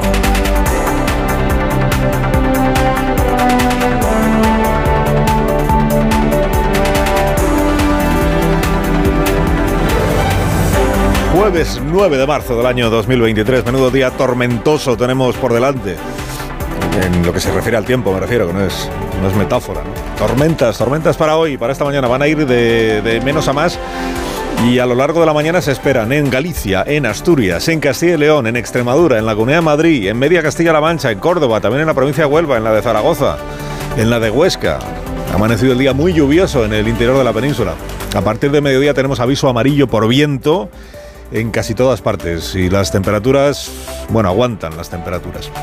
Nos movemos a esta hora entre los 7 grados de Teruel, 7 y los 19 de Tenerife. Y enseguida Roberto Brasero, como es costumbre, remata afina la previsión del tiempo en este programa. Es jueves, eso significa que se reúne el Pleno de la Real Academia. Hombre, no alcanzará este Pleno el grado de tensión y de puñaladas verbales del Pleno del Congreso del martes, pero ambiente de batalla sí que hay entre los académicos. Por la tilde, que ahí sigue el tema este de la madre, la tilde, de que ha liado la tilde, el conflicto de la tilde. El jueves pasado se aprobó que regrese la tilde al adverbio solo, solo, cuando pueda confundirse con el adjetivo solo. Esto en la radio es confuso porque se resuelve mal no se ve la tilde. Entonces nos hicimos eco los medios, lo contó el diario ABC, nos hicimos eco los medios de que habían ganado la batalla de la tilde los académicos escritores frente a los académicos lexicólogos, pero luego salió el departamento de consultas de la RAE, del español al día, para decir que en realidad no había cambiado nada. Y que quien use la tilde cuando no hay ambigüedad lo tendrá que justificar. Y esto ha levantado, ha sublevado a algunos tildistas, entre ellos Arturo Pérez Reverte, que hoy van a exigir una rectificación en el Pleno de la Real Academia. Porque dicen que sí que hay un cambio 13 años después y que aquí los antitilde ahora están confundiendo a la opinión pública con este asunto. No se tirar en duelo, no correrá la sangre, pero la pugna entre los académicos se presenta entretenida para, para este día, ¿no? Tildistas, antitildistas. Más pacífica en todo caso, más pacífica se mire como se mire, que la pugna esta que se trae en el PSOE y Podemos a cuenta del solo sí es sí, que está lleno de tildes por otra parte, el solo, el sí y el sí. Se celebraron las manifestaciones del Día de la Mujer, en la tarde de ayer como cada año, añorando muchas de las convocantes y de las manifestantes, añorando aquel año dorado del año del 18, ¿no? 2018 cuando ahí sí fue arrollador, fue histórico el seguimiento que tuvieron estas marchas. Y también porque el feminismo, en los estertores del gobierno de Mariano Rajoy en el año 18, Rajoy estaba en los estertores, aunque todavía no lo sabía, en marzo, estaba el feminismo entonces mucho más unido de lo que pueda estar ahora. ¿Por qué? Porque en el camino se han cruzado eh, la ley trans, lo del borrado de las mujeres, se ha cruzado esto de la rectificación del solo sí es sí. Y eso ha ido agravando las diferencias entre unas feministas o unos colectivos feministas o unas asociaciones y otras, ¿no? sin que eso en todo caso diluya el respaldo multitudinario que sigue teniendo una jornada como esta de ayer, del 8 de marzo, Día de la Mujer. Respaldo multitudinario, por más que en las manifestaciones, sobre todo en la ciudad de Madrid ayer, la asistencia fuera eh, notablemente inferior a la de los años precedentes. Bueno, si la pregunta era, si pasaron un mal rato las ministras socialistas en la manifestación de ayer, esto que dijo Iglesias el domingo, de a ver con, a ver con qué se encuentran, a ver con qué se encuentran, pues la respuesta es que no, la respuesta es que no, que algún grito tuvieron que soportar, pero bueno, también forma parte de la costumbre y de, y de los bajes del oficio. Tuvieron que soportar algún grito no ya de Podemos, sino de nuevas generaciones del PP, que se plantaron ahí con una pancarta que decía que te vote el Tito Berni. Pero vamos, que en general, pues la manifestación discurrió con, pues con los gritos reivindicativos de costumbre, pero, pero sin sobresaltos, digamos. Esto en la principal, en la manifestación, que según Delegación de Gobierno de Madrid reunió a 17.000 personas, que son menos, bastantes menos de las que estuvieron en Barcelona, por ejemplo, fueron 40.000. En la otra manifestación que estaba convocada en Madrid, la del movimiento feminista, contrario a la ley trans, ahí sí se escucharon algunos gritos pidiendo la dimisión de, Irene Montero. Eh, 10.000 personas asistieron, según delegación de gobierno siempre, a esta otra manifestación. Digo, en conjunto, pues los, actos, las marchas discurrieron sin más sobresaltos. Fue en realidad en otro acto, el acto que había organizado el Ministerio de Igualdad en un teatro de Madrid, donde pasó un momento regular ayer la ministra Irene Montero. ¿Por qué? Porque el discurso que estaba haciendo ella fue interrumpido por algunas asistentes que no comparten que el feminismo tenga que hacer suyas las reivindicaciones trans. Sobre todo... Qué pesadas sois, ¿eh? De verdad. O sea, es una cuestión... Gastando plazas. No os veo, estáis borradas. No os veo, estáis borradas. Si queréis podéis subir y explicar vuestros argumentos. Fue la propia ministra la que invitó a estas eh, mujeres que protestaban a, que subieran al escenario para explicar sus argumentos. Fue una de estas mujeres la que le preguntó a Irene Montero qué es entonces una mujer, cómo, cómo se define una mujer a juicio de la ministra de Igualdad. La ministra lo que respondió es las mujeres trans también son mujeres. Esto que, escuchábamos que decía una de las asistentes a la mesa redonda, lo, de no os veo que estáis borradas, es porque uno de los argumentos que utilizan feministas contrarias a la ley trans es que borra a las mujeres, lo del borrado. No os veo que estáis borradas, era como una, una broma. en realidad el primer reproche que le hacen algunas asociaciones feministas ah, y de otro tipo a la ministra de Igualdad, el principal reproche que se le hace es que no las tenga en cuenta para nada, que ni siquiera las escuche o sea, que nada de lo que quede fuera de su forma de entender el mundo sea para esta ministra relevante. Lo que sí continuó durante toda la jornada de ayer y continuará si no cambia nada en el día de hoy es el intercambio de reproches entre el PSOE y Podemos después de que saliera adelante la proposición socialista para remendar la ley del solo sí es sí. Ayer a las ministras moradas se les preguntó por la intervención de su portavoz parlamentaria el martes la señora Muñoz, aquello que dijo del puñado de fascistas, en el que incluyó al grupo socialista. Bueno, se les preguntó, pero ni Belarra, ni Montero, ni Yolanda Díaz consideraron oportuno ayer rectificar nada. Yo entiendo que el debate está siendo en unos términos duros. No es lo que a mí me gustaría para el 8M, pero yo creo que lo más grave son, insisto, los hechos. Y aquí lo relevante es que el Partido Socialista ha decidido darse la mano del Partido Popular para iniciar el camino que nos devuelva al Código Penal de la manada. Le pediría mm, a todo el mundo que sea responsable. Yo soy vicepresidenta del Gobierno y creo que lo soy. Creo que soy responsable la vicepresidenta del gobierno, que en efecto lo es. Bueno, lo de ser responsable eh, no lo decía la vicepresidenta por la portavoz de su grupo, sino porque eh, por lo de Pachi López. Pachi López que en una entrevista dijo el, martes después del pleno parlamentario que él cree que Yolanda Díaz debería ser más proactiva. Y muchos periódicos destacan que en el Partido Socialista y en la Moncloa tiene una enorme decepción con Yolanda Díaz porque esperaban que ella se ocupara, digamos, de mantener a raya a Podemos, sobre todo en sus intervenciones verbales y que no lo ha hecho. Que ven que no tiene fuerza, que no tiene liderazgo sobre esa parte del gobierno. ¿no? Pachi López también dijo que la intervención de la portavoz de Podemos había sido impresentable. Pornográfica, dijo ayer en este programa Carmen Calvo. Hicieron una intervención pornográfica. Ese tipo de intervenciones insisten en la victimización de las mujeres. Eso es un error político. Eso es un error tremendo contra las mujeres. Bueno, la relación del gobierno consigo mismo es peor que nunca, no es un secreto para nadie.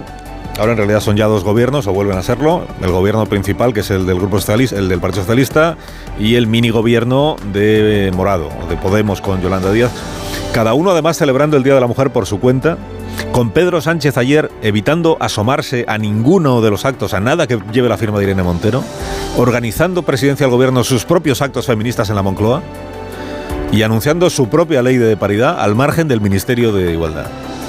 O sea, habiendo intervenido el presidente en la práctica, el Ministerio de Igualdad, habiéndole aplicado el 155 a Irene Montero y habiendo alimentado la idea de que la ministra es un problema para este gobierno. Por cierto, ayer Sánchez tuvo todo el día para haber explicado por qué el martes, cuando el Congreso de los Diputados debatía y votaba la proposición que él ha impulsado, ni se personó, ni se personó en la Cámara ni ejerció su, más que su derecho, su deber de votar y de emitir criterios sobre este asunto. No ha explicado el presidente su escaqueo, el deber que tiene de ejercer como diputado.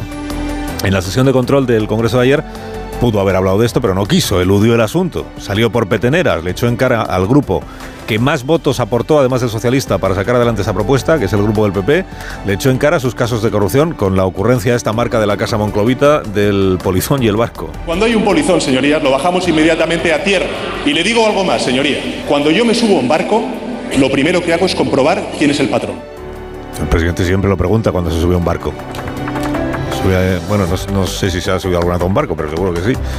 Pregunta al patrón. Eh, sobre su propia iniciativa parlamentaria y su escaqueo a la hora de votar, no, no- ni media palabra ayer el presidente. Dijeron en la Moncloa, es que tenía cosas que hacer.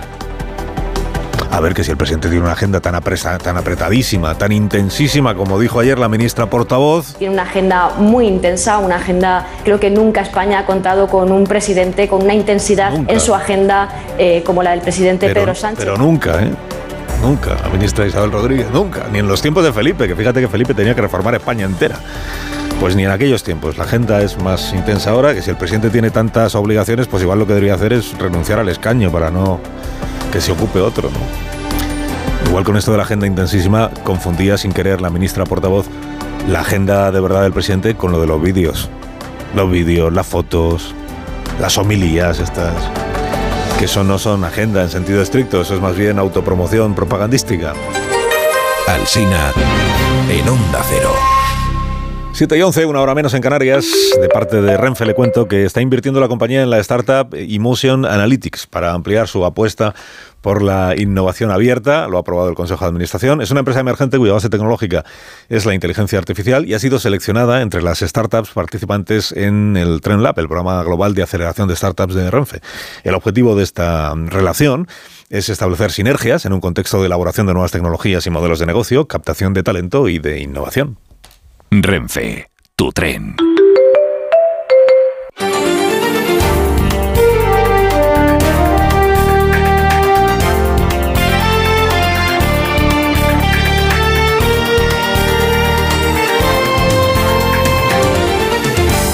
Noticias de la mañana del jueves, el Ministerio del Interior destituye al jefe de la Guardia Civil de Tenerife, cuyo nombre aparece en el sumario del caso mediador. El Ministerio alega pérdida de confianza entre los motivos de la destitución de José María Tienda, que podría estar implicado en presuntas irregularidades en la adjudicación a un empresario de obras en cuarteles de todo el país que se investigan como una pieza separada de la trama mediador. La Guardia Civil considera que estas sospechas manchan además la imagen y honorabilidad del cuerpo. Bruselas pone fin a la suspensión de las reglas fiscales y pide a los 27 que empiecen a reducir la deuda y el déficit. Después de su- suspenderlas, primero por la pandemia y después por la guerra, volverá al límite del 3% del PIB para el déficit público y del 60% en la deuda, con un periodo de transición de dos años. El comisario de Economía, Paolo Gentiloni, explicaba que se adaptarán a la situación de cada país, pero es necesario ponerse en marcha, por lo que deben empezar a retirarse también las medidas que se aprobaron para afrontar la crisis energética. Ahora estamos entrando en un periodo diferente donde este apoyo universal ya no es necesario. Pero lo cierto es que también hay que generar de alguna forma crecimiento, porque si no, no podemos reducir sencillamente el déficit. Así que hay que encontrar un equilibrio. El expresidente valenciano Francisco Camp señala a la antigua dirección del PP como responsable de la Gürtel. Ha señalado ante la juez que era Génova quien se encargaba de la contratación de actos de campaña con las empresas implicadas en la trama. A preguntas de la fiscal, rechazó tener relación personal con Álvaro Pérez El Bigotes, delegado de la Gürtel en Valencia, y a quien en algunos mensajes llamaba amiguito del alma. Dice que fue a su boda porque pensó que era una, reu- era una reunión de partido. Nunca tomé un café. Por cierto, nunca tomé un café con Álvaro Pérez, ni comí con él, ni nunca estuvo en mi casa, ni nos fuimos de viaje, ni tuvimos ningún tipo de relación personal, ni paseamos por la calle, ni nos fuimos a un jardín, nunca jamás. boda. Fui a la boda, sí, sí. La Comisión Nacional del Mercado de Valores recuerda a Ferrovial que puede cotizar en Estados Unidos y en España a la vez. Fue una de las razones que expuso la compañía cuando la Junta Directiva hizo pública su intención de trasladarse a Países Bajos. Hoy Ferrovial ha convocado a los inversores para explicarles este movimiento. El presidente de la CNVM ha recordado este miércoles a la empresa que para cotizar en Nueva York no necesita trasladarse a Ámsterdam porque las condiciones, recuerda, son las mismas en toda Europa. Es un error pensar que las compañías eligen su lugar de cotización en función de estos parámetros porque son idénticos en toda Europa. Están basados en reglamentos comunitarios de obli- de obligado cumplimiento en todos los países. Más de uno. Una guitarra eléctrica bajo una tormenta eléctrica suena así. Y un coche eléctrico asegurado por línea directa, así. En línea directa tienes un todo riesgo para eléctricos e híbridos enchufables por un precio definitivo de 249 euros y tu moto eléctrica por solo 119 euros. Ven directo a lineadirecta.com o llama al 917-700-700. El valor de ser directo. Consulta condiciones.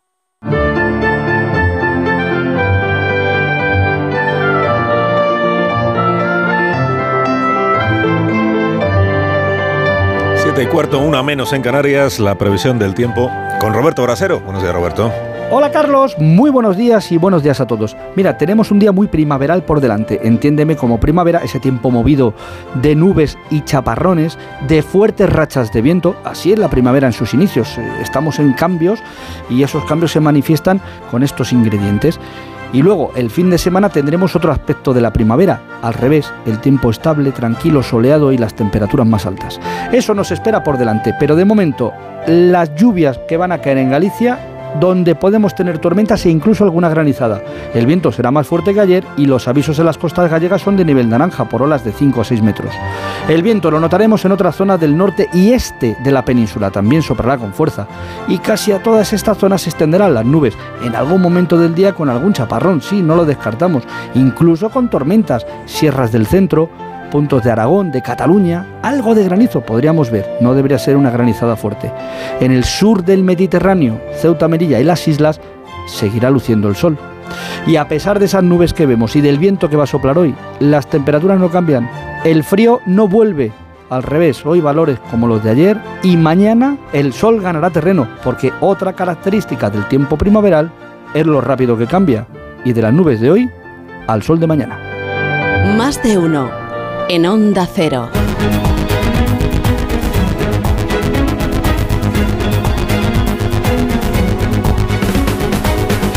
Se aprueba en el Pleno del Congreso de forma definitiva el proyecto de ley orgánica del sistema universitario, la LOSU, después de debatir y votar las enmiendas que se han introducido en el Senado. Diana Rodríguez, buenos días. Buenos días. El Pleno del Congreso vota hoy definitivamente la que podría ser la tercera ley universitaria de la democracia, la LOSU.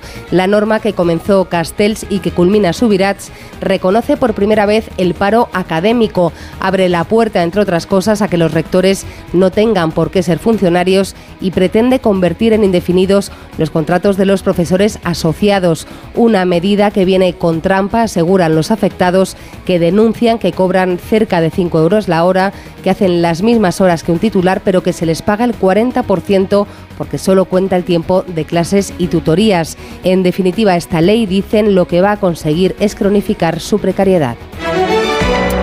Biden presenta hoy un proyecto presupuestario para 2024. Corresponsal Agustín Alcalá, buenos días. Buenos días. Joe Biden propondrá en su presupuesto para el próximo año que presenta hoy reducir el déficit del Estado en casi 3 billones de dólares en la próxima década y pedirá al Congreso su apoyo para subir los impuestos a los norteamericanos que ganan más de 400 mil dólares para garantizar que el fondo de las pensiones tiene dinero para pagar a los jubilados. Biden quiere además subir los impuestos a las grandes corporaciones que no pagan ni un centavo y solicitará que no haya recortes en los programas más populares como los destinados a la salud y a las medicinas gratuitas para los pobres. El Congreso, en manos de los partidarios del movimiento MAGA del Make America Great Again de Donald Trump, no tiene intención alguna de aprobar estas propuestas que muchos republicanos consideran socialistas y aún peor, comunistas. 7 y 18, una menos en Canarias, llega el comentario madrugador de este programa con Marta García ayer, la primera de la mañana. Marta, buenos días. Buenos días, Carlos. Llevaban tanto tiempo los socios de gobierno peleándose en nombre del feminismo, intentando capitalizar las calles, que las calles se han ido descapitalizando, al menos las de Madrid, porque en otros lugares de España donde las manifestaciones por el 8M sí que fueron unitarias, la participación todavía puede decirse que fue un éxito. En Madrid no. La participación aquí pinchó. Más ratio de ministras, menos participación. En la capital, según delegación de gobierno, hubo 27 personas, sumando las dos manifestaciones.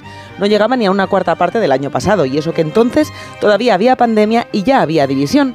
La participación la ha desinflado fundamentalmente eso, la división. No se puede negar. Lo que se puede, se debe, es reflexionar, hacer reflexionar a quienes han antepuesto sus intereses electorales a la causa que decían defender. Los líderes políticos y los partidos que intentando no desgastarse les ha importado muy poco desgastar el 8M.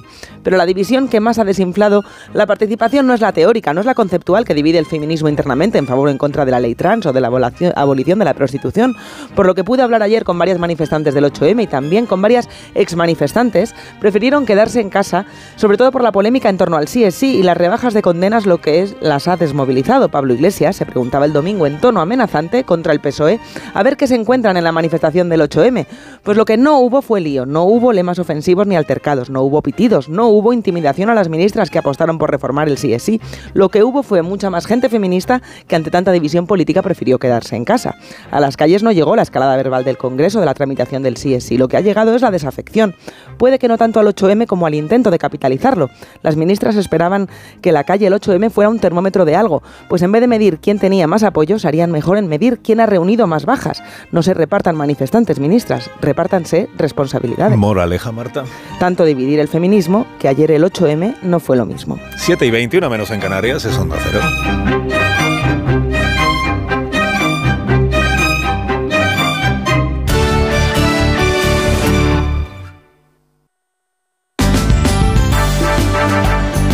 Más de uno. Onda Cero, Comunidad de Madrid. Oscar Plaza. Buenos días. El Pleno de la Asamblea de Madrid va a aprobar hoy la Ley Regional de Protección a la Infancia y la Adolescencia, una norma que va a blindar los derechos digitales de los niños de la región y velará especialmente por el uso responsable y seguro de las nuevas tecnologías.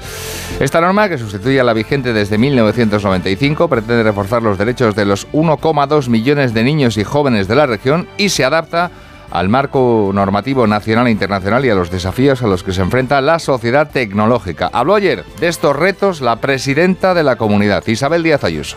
Incluiremos competencias digitales y contenidos relacionados con las buenas prácticas en la utilización de las tecnologías de la información y la comunicación y las situaciones derivadas de su uso inadecuado. También queremos garantizar el aprendizaje del alumno en competencias y habilidades digitales básicas, sin olvidarnos de la brecha digital que puede aislar, y lo está haciendo, a muchos ciudadanos por culpa de la edad, por su situación económica, la Junta Municipal de Puente de Vallecas, en la Avenida de la Albufera, va a coger hoy jueves la, la, Junta de Gobierno del Ayuntamiento de Madrid. La reunión la va a presidir el alcalde José Luis Martínez Almeida, que en las últimas horas ha garantizado que se va a devolver el dinero a aquellos usuarios de Bicimaz a los que se les ha cobrado Marta Morueco desde que el martes entró en vigor la gratuidad hasta el 31 de julio. Son errores puntuales. Bicimas se está utilizando con bastante normalidad en la capital y será gratuito hasta finales de julio. Las incidencias, insiste el alcalde Almeida, se están produciendo a causa de la transición de una plataforma digital a otra y a la inclusión de los nuevos modelos de bicicletas. Por supuesto, si se ha producido cualquier error en el cual se ha cobrado por el uso de Bicimat, no hay más que hacer una reclamación y se devolverá pero insisto que pese a algunos mensajes que se están transmitiendo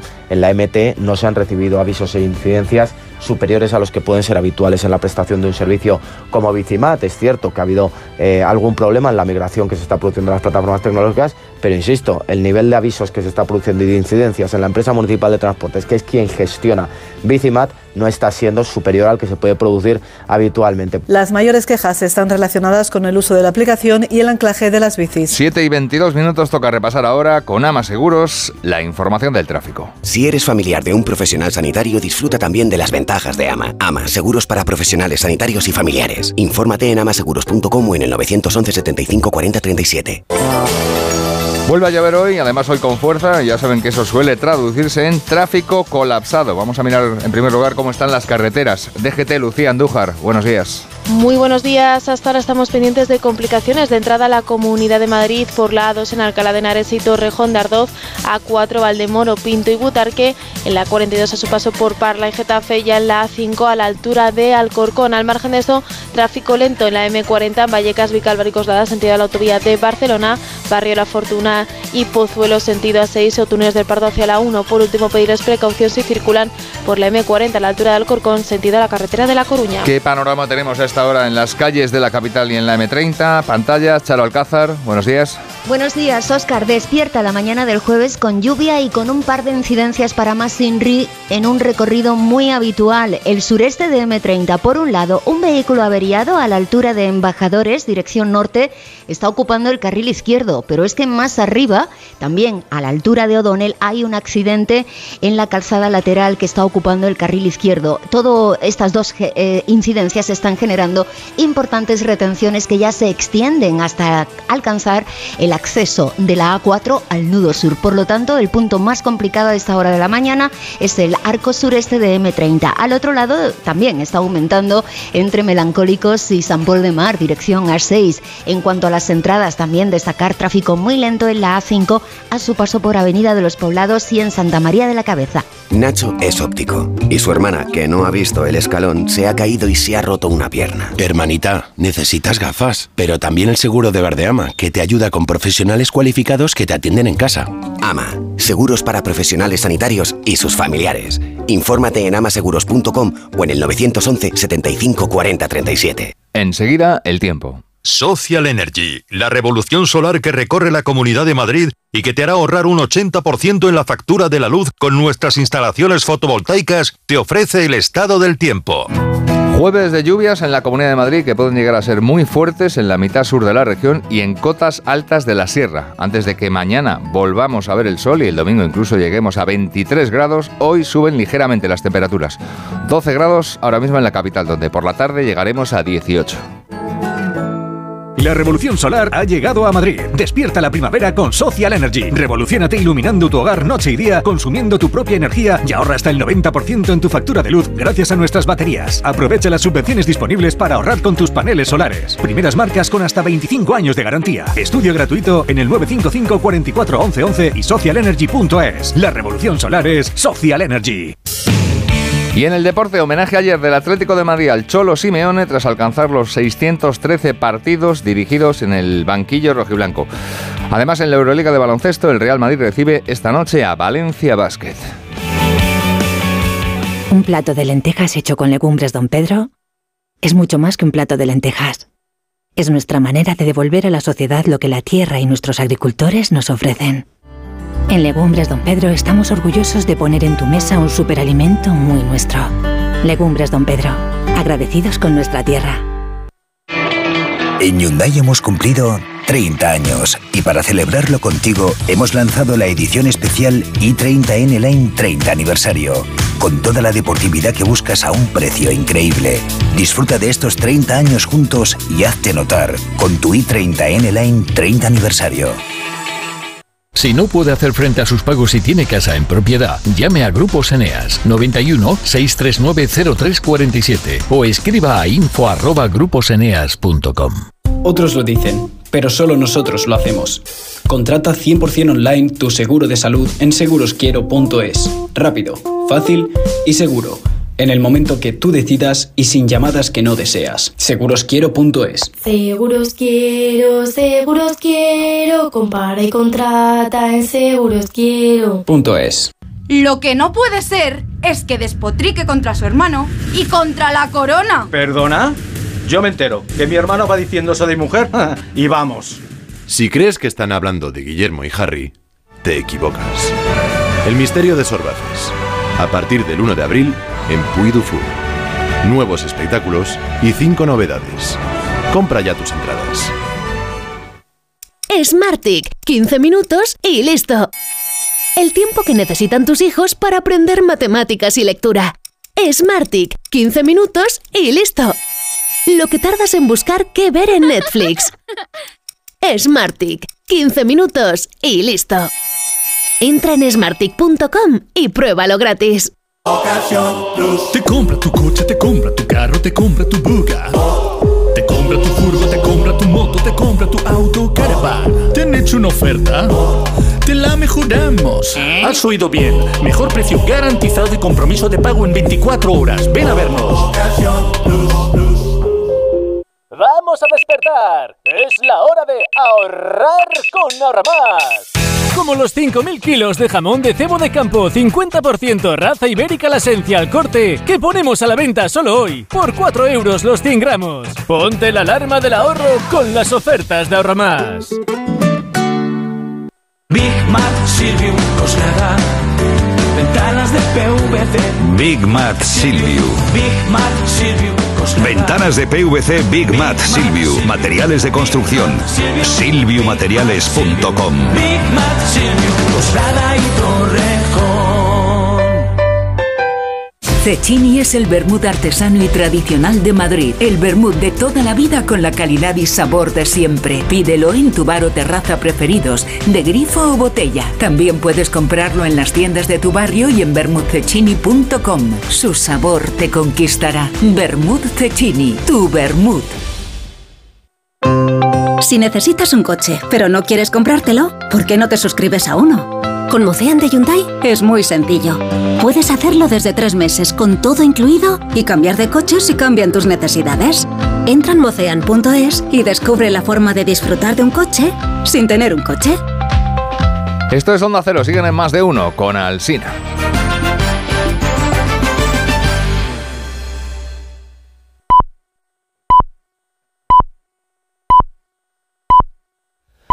Son las siete y media de la mañana, seis y media de la mañana en Canarias. Escuchamos este consejo de Ibudol de los amigos de Canon Pharma. A ese dolor de espalda que no te deja hacer deporte o a ese dolor de cabeza que te hace difícil trabajar, ni agua. Ibudol, el primer ibuprofeno bebible en stick pack para aliviar el dolor.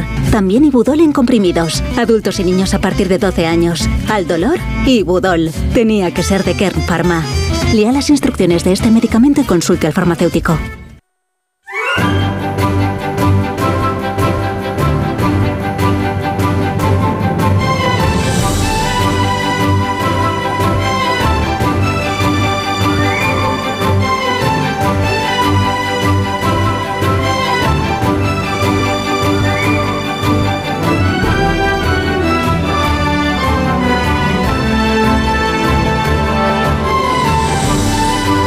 Estamos estrenando la mañana del 9 de marzo del año 2023, que es jueves, y que trae esta previsión de temperaturas máximas para el día. En Castellón vamos a alcanzar la máxima de la península hoy, Castellón con 26 grados. 24 esperamos en Zaragoza y también en Gerona. En Bilbao serán 21, igual que en Huelva. Barcelona 20 grados, como en Granada, como en Ceuta, como en Palma, donde estaremos mañana, por cierto, para emitir este programa y como en Melilla. En Madrid serán 17, igual que en Cáceres, igual que en Oviedo. Esperamos también 17 de máxima en Pamplona y en Teruel y en Ciudad Real. Lugo y León llegaremos a los 15 grados de temperatura máxima en este día y la más cortita de la, jornada, la más cortita de las máximas, será en Burgos, donde alcanzaremos solo, eh, con tilde o sin ella, los 13 grados de máxima a eso de la hora de comer.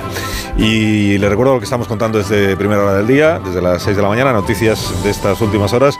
Vamos a ver qué, evolución tiene el caso Cuarteles, que no es exactamente el caso mediador, pero hay algún nombre que conecta un caso con el otro, el nombre de un constructor, al que llamaban el Alférez Mon que es el, es el constructor al que se le adjudicaba la reforma de todos los cuarteles de la Guardia Civil con alguna sospecha de que estuviera capacitada su empresa para hacer las reformas. Hoy dice el periódico de España y es su apertura que el constructor en algunos casos no tenía ni pintura para re- reformar o rehabilitar los cuarteles.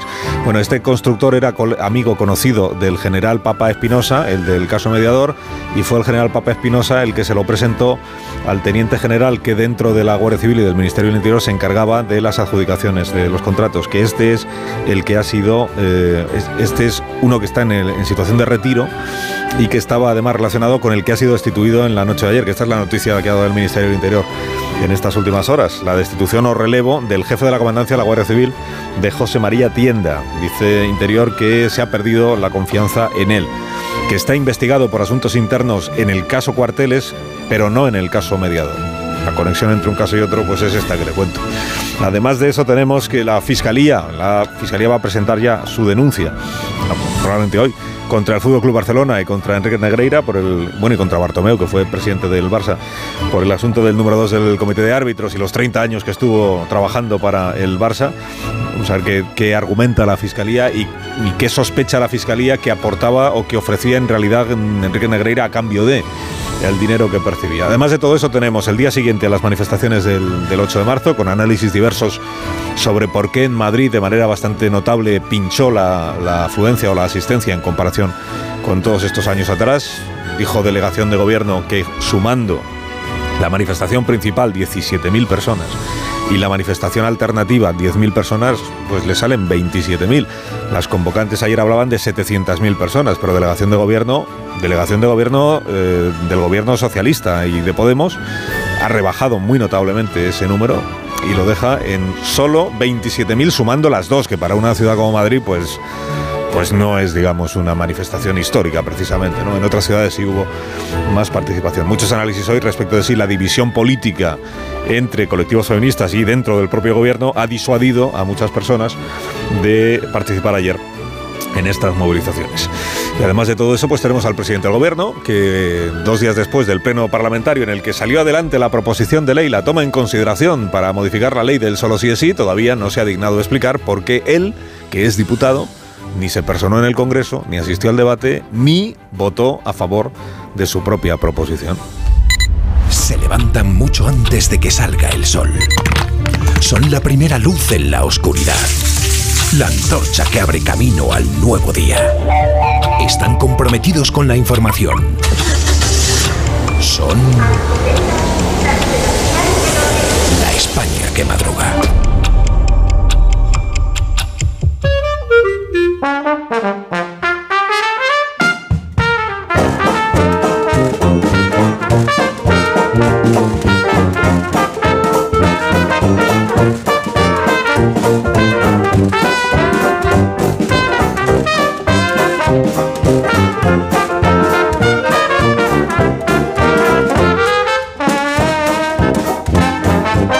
España que madruga con el profesor Rodríguez Brown. Buenos días, Carlos. Buenos días, a pesar del gobierno. También con Daniel Ramírez García Mina, el nuevo. Eh, buenos días, Dani.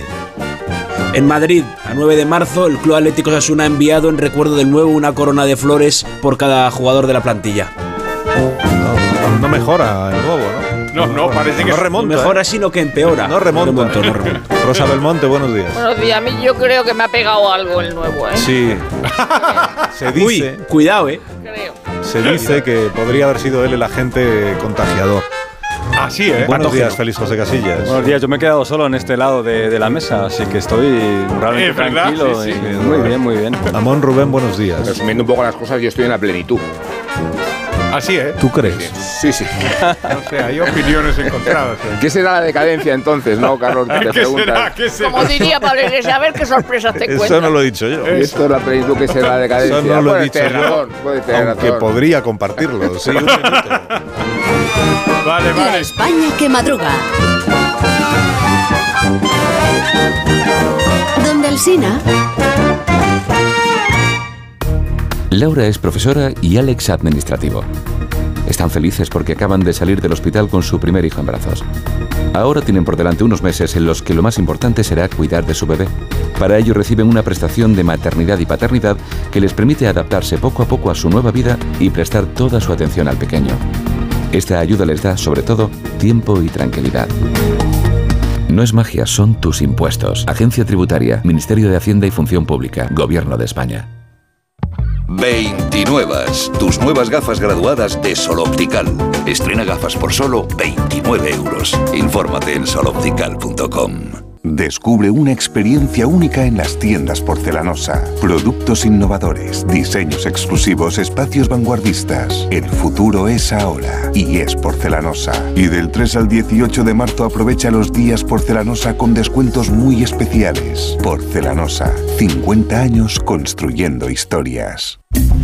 Con viajes el corte inglés, asómate al verano. Adelanta tu reserva para disfrutar de grandes ventajas y de los mejores destinos. Costas e islas españolas, Caribe, cruceros por el Mediterráneo, por las islas griegas. Reserva ya por 15 euros. Llévate hasta 500 euros en cupón regalo del corte inglés, hasta un 30% de descuento y niños gratis o con grandes descuentos. ¿Ah? ¿Y sin gastos de cancelación? Consulta condiciones. Adelántate al verano con viajes el corte inglés. Tus hijos ya son adolescentes y es lógico y normal que te preocupe algo así. Ahora que han crecido ya no hacen planes con nosotros. Se quedan en casa solos o eso dicen. Y me preocupa lo que pueda pasar. Pues eso con Securitas Direct tiene solución, porque con su alarma estarán protegidos dentro de casa ante cualquier emergencia y con sus cámaras podrás ver que todo va bien, porque tú sabes lo que te preocupa y ellos saben cómo solucionarlo.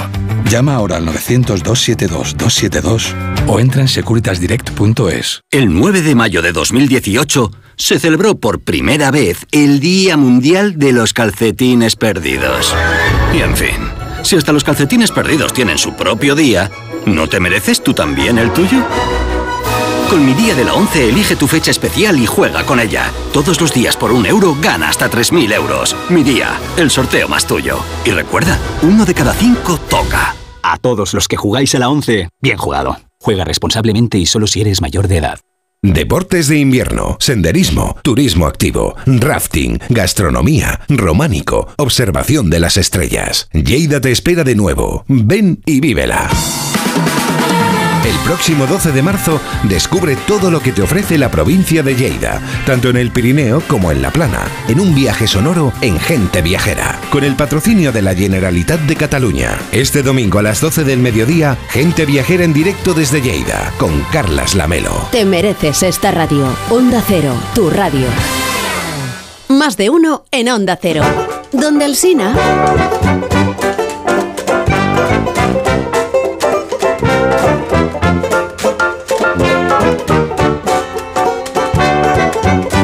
20 minutos y serán las 8. Muy tarde, muy tarde. Una hora menos en Canarias. 6, 7 preguntas y media para iniciar el jueves, la primera de las cuales es... Bueno, me pregunto cuánto han decaído los argumentos contra Feijóo si Sánchez tuvo que recurrir a la foto del barco. No lo había hecho antes y me parece a mí que ha disparado la bala de plata demasiado pronto. La segunda. Se hablaba ayer de asuntos pendientes, pero ¿por qué el presidente del gobierno entonces no se personó en la votación de su propia reforma ni quiso pronunciarse tampoco telemáticamente? La tercera. ¿Cuántas mujeres y cuántos hombres se quedaron en casa ayer como reacción al manoseo político de la causa feminista? La cuarta. ¿Sabéis por qué no puede romperse la coalición del PSOE y Unidas Podemos? ¿Por qué? Porque ya se ha roto. Ah, la quinta. ¿Y cómo va a prosperar la causa feminista si el 53% de los varones españoles sostiene que sufren más discriminación que las mujeres y que se observa con menos derechos que ellas? La sexta. No es precisamente este contexto de resistencia machista el que explica las declaraciones del portavoz de Vox en Móstoles. Nosotros no odiamos a las mujeres. En nuestro partido hay muchísimas mujeres y de gran valía, casi tanto como la de los, hombres. ¡Ay! ¡Ay! La séptima. ¿Os creéis si os digo que el PACMA divulgó ayer un cartel del 8M en que una mujer comparte el espacio con una vaca? Me inquieta más aún el eslogan, ni oprimidas ni opresoras. Se refiere, insisto, a las mujeres y a las vacas. Y añade, luchamos por un feminismo antiespecista. Y la media, que es la última. ¿Cómo se celebró el 8M en el Batín? En la ciudad del Ba... ¿Cómo se celebró el 8M? Pues no sé. No sé. Poco se celebraría, a lo mejor, ¿no? Un poco tirando en nada. No sé. Bueno, no sabemos. Vamos a la prensa, que Dani nos quiere contar de qué tratan los periódicos esta mañana. Bueno, pues ¿cómo fue la manifestación de ayer? Depende del periódico con el que se mire. Las cabeceras más próximas a la oposición destacan en sus portadas que la Marcha de Madrid, debido a la división en el gobierno, congregó una asistencia mucho menor que el año pasado. Los medios más cercanos a Moncloa, en cambio, suman la participación en las grandes ciudades de España para proclamar que el 8M vence al ruido. Vamos con el juego de contrarios. ABC. El feminismo exhibe sus grietas. Pinchazo en la convocatoria oficial. En cambio, el país, el feminismo exhibe su fuerza a pesar de la fractura política. Las, las, movilizaciones llenan las calles en toda España. El español, el último 8M de Irene Montero, evidencia la ruptura del gobierno y desmoviliza el feminismo. El diario.es, el 8M se impone en medio del ruido. Los datos. Según la delegación del gobierno, las dos manifestaciones en Madrid reunieron un total de 27.000 personas, casi 30.000 menos que el año pasado. Y eso que el año pasado, recordaréis, permanecían ciertas restricciones pandémicas. El país, para justificar su portada, menciona la movilización, por ejemplo, de Barcelona, que congregó 60.000 personas, muchas más que, que Madrid. Las manifestaciones se conocen a través de sus cánticos. He entresacado algunos de las crónicas de esta mañana. Por ejemplo, en Podemos, no estamos a salvo con Carmen Calvo y uno de muy mal gusto con la secretaria de Estado Pam al frente. Dice, qué pena me da que la madre de Abascal no pudiera abortar. En fin, en el grupo del PSOE las ministras cantaban, abolición de la prostitución. Pero de repente se toparon con una plataforma de prostitutas que respondió, políticos puteros, doble moral. Las nuevas generaciones de PP exhibieron una pancarta que parecía dibujar un puticlub. Ponía, que te vote Tito Berni.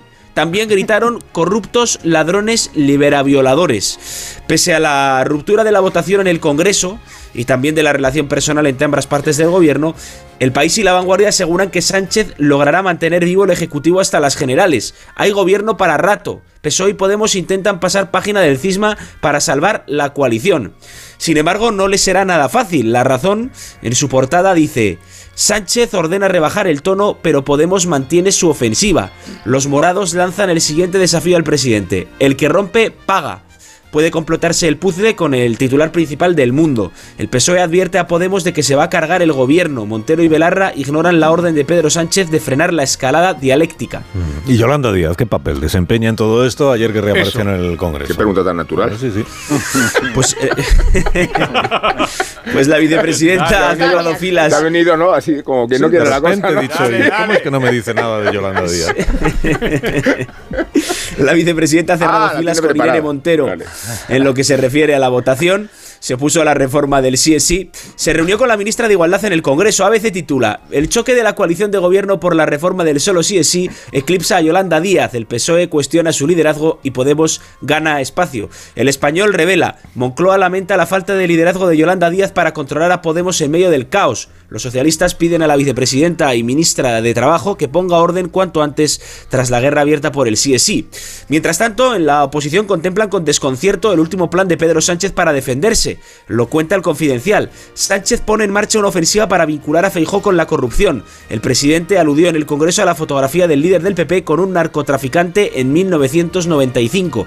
El país publica hoy esa foto junto a una del Tito Berni. Feijó y el Tito sin camiseta en la misma página. Vuelve la política en calzoncillos, que dice Raúl del Pozo. Feijó, tan refractario a los pactos con Vox, parece haber ido perdiendo escrúpulos. Titula El Mundo. A Moncloa con quien podamos. El PP se ve cerca de gobernar tras la crisis del CSI y ya no descarta sumar con Vox. Ya que te reías, Amón, vete sacando los billetes para Portugal, no te vaya a tocar en el avión al lado de Pablo Iglesias. Yo tengo la casa elegida. Estoy en Elvas, ¿eh? En Elvas, tampoco me voy muy lejos. Gracias, Dani. a ti, patrón. En la hoguera de Belmonte, ¿qué arde esta mañana, Rosa? Bueno, dos cosas me han quedado claras de las manifestaciones feministas. Una, la ortodoxia de Lilith Bestringe. Es curioso que siendo de cuna menea se ponga ahora los braques, pero yo qué sé. Por otra, el marchote de las señoras socialistas, sobre todo de Calviño detrás de su pancarta. Y volviendo a las otras, han adoptado, como en el caso de Maricón, el insulto a su favor. Las pegatinas que, que llevaban en el pecho ponían feminista podemita. En la fila de las ministras estaba también Begoña Gómez, la mujer del presidente Sánchez. Ha sufrido las mismas chifladuras de Brigitte Macron, una en Francia, otra en España. Y justo ayer leíamos en The Parisien que la mujer de Macron había llevado a la justicia a dos mujeres que habían dicho que era un hombre. y un tribunal de París ha anulado el procedimiento por atentar al respeto a su vida privada y al derecho a la imagen, que es lo que ya había dicho, porque el tribunal considera que tendría que haber sido por difamación pública.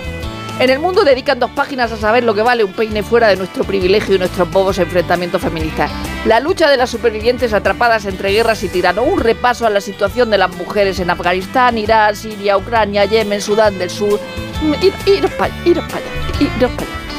Hay en los periódicos la misma satisfacción porque a las manifestaciones haya ido menos gente que otros años y porque el PSG haya fracasado nuevamente en la Champions tras su derrota ayer contra el Bayern. Voy a decir que a mí también me ha alegrado el PSG.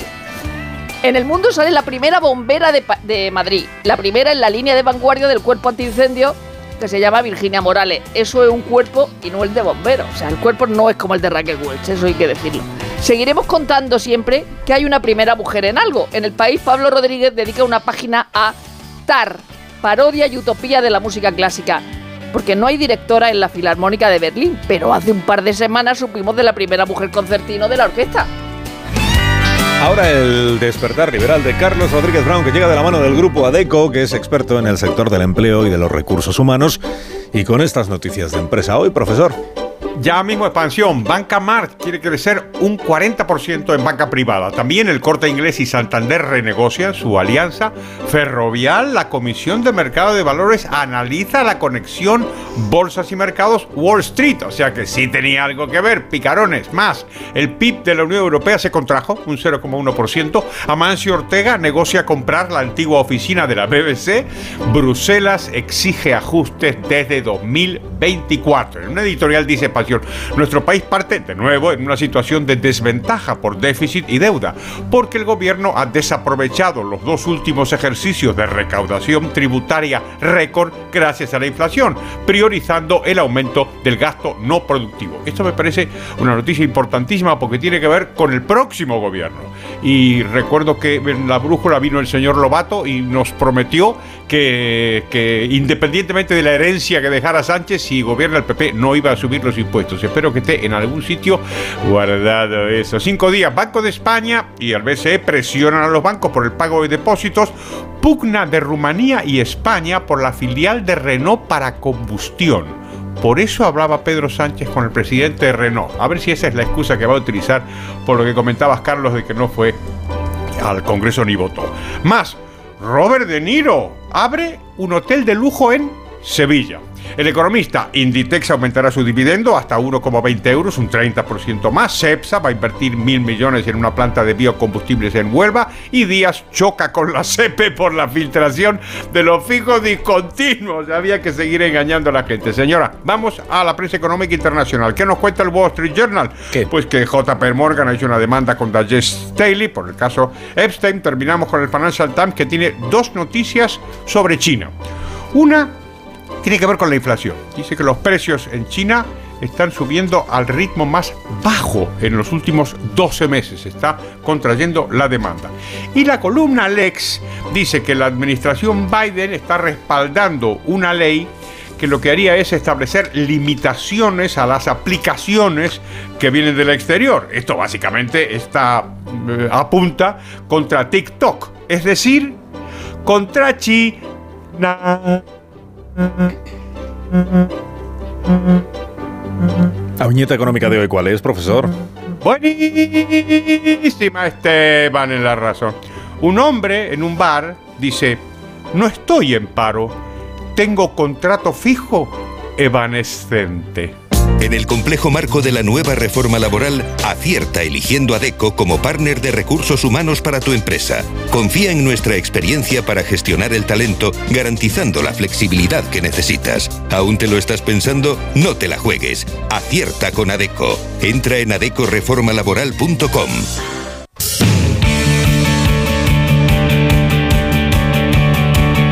Contamos ahora la actualidad del deporte con Félix José Casillas. La coalición no funciona y como prueba las fotos de los dos protagonistas de la jornada. Por una parte la de Messi tapándose la cara, el campeón del mundo sin corona europea desde el año 2015 y por otra de su socio Mbappé, mirada perdida, otro año más solo con la liga francesa como premio que llevará a su cartera, porque el Paris Saint Germain no estará en la foto de la unidad, la de los equipos de cuartos de final en la que sí figura 11 años después el Milan. Bayern de Múnich 2, PSG 0 y la división ahora en el madridismo. Momento sí o sí de ir a por el francés y se marca su portada si quiere ganar la Champions, ya sabes, o aquellos que se mantienen en sus posiciones. Mbappé negó la mano una vez al Real Madrid y ahora ya no hay vuelta atrás. El futuro del francés, que será uno de los asuntos de la siempre cargada agenda del deporte, nos subimos al barco de la Europa League con tres equipos españoles, juega el Sevilla, que es el patrón de esta competición, en casa contra el Fenerbahce, aunque la agenda sevillista la obligación pase por la liga. A la misma hora, a las 9, el Betis quiere ahondar en la crisis abierta en el Manchester United, que recibió siete goles en Liverpool. Y antes, la Real Sociedad visita la Roma de un especialista en vivir momentos delicados, situaciones tensas, escaladas dialécticas.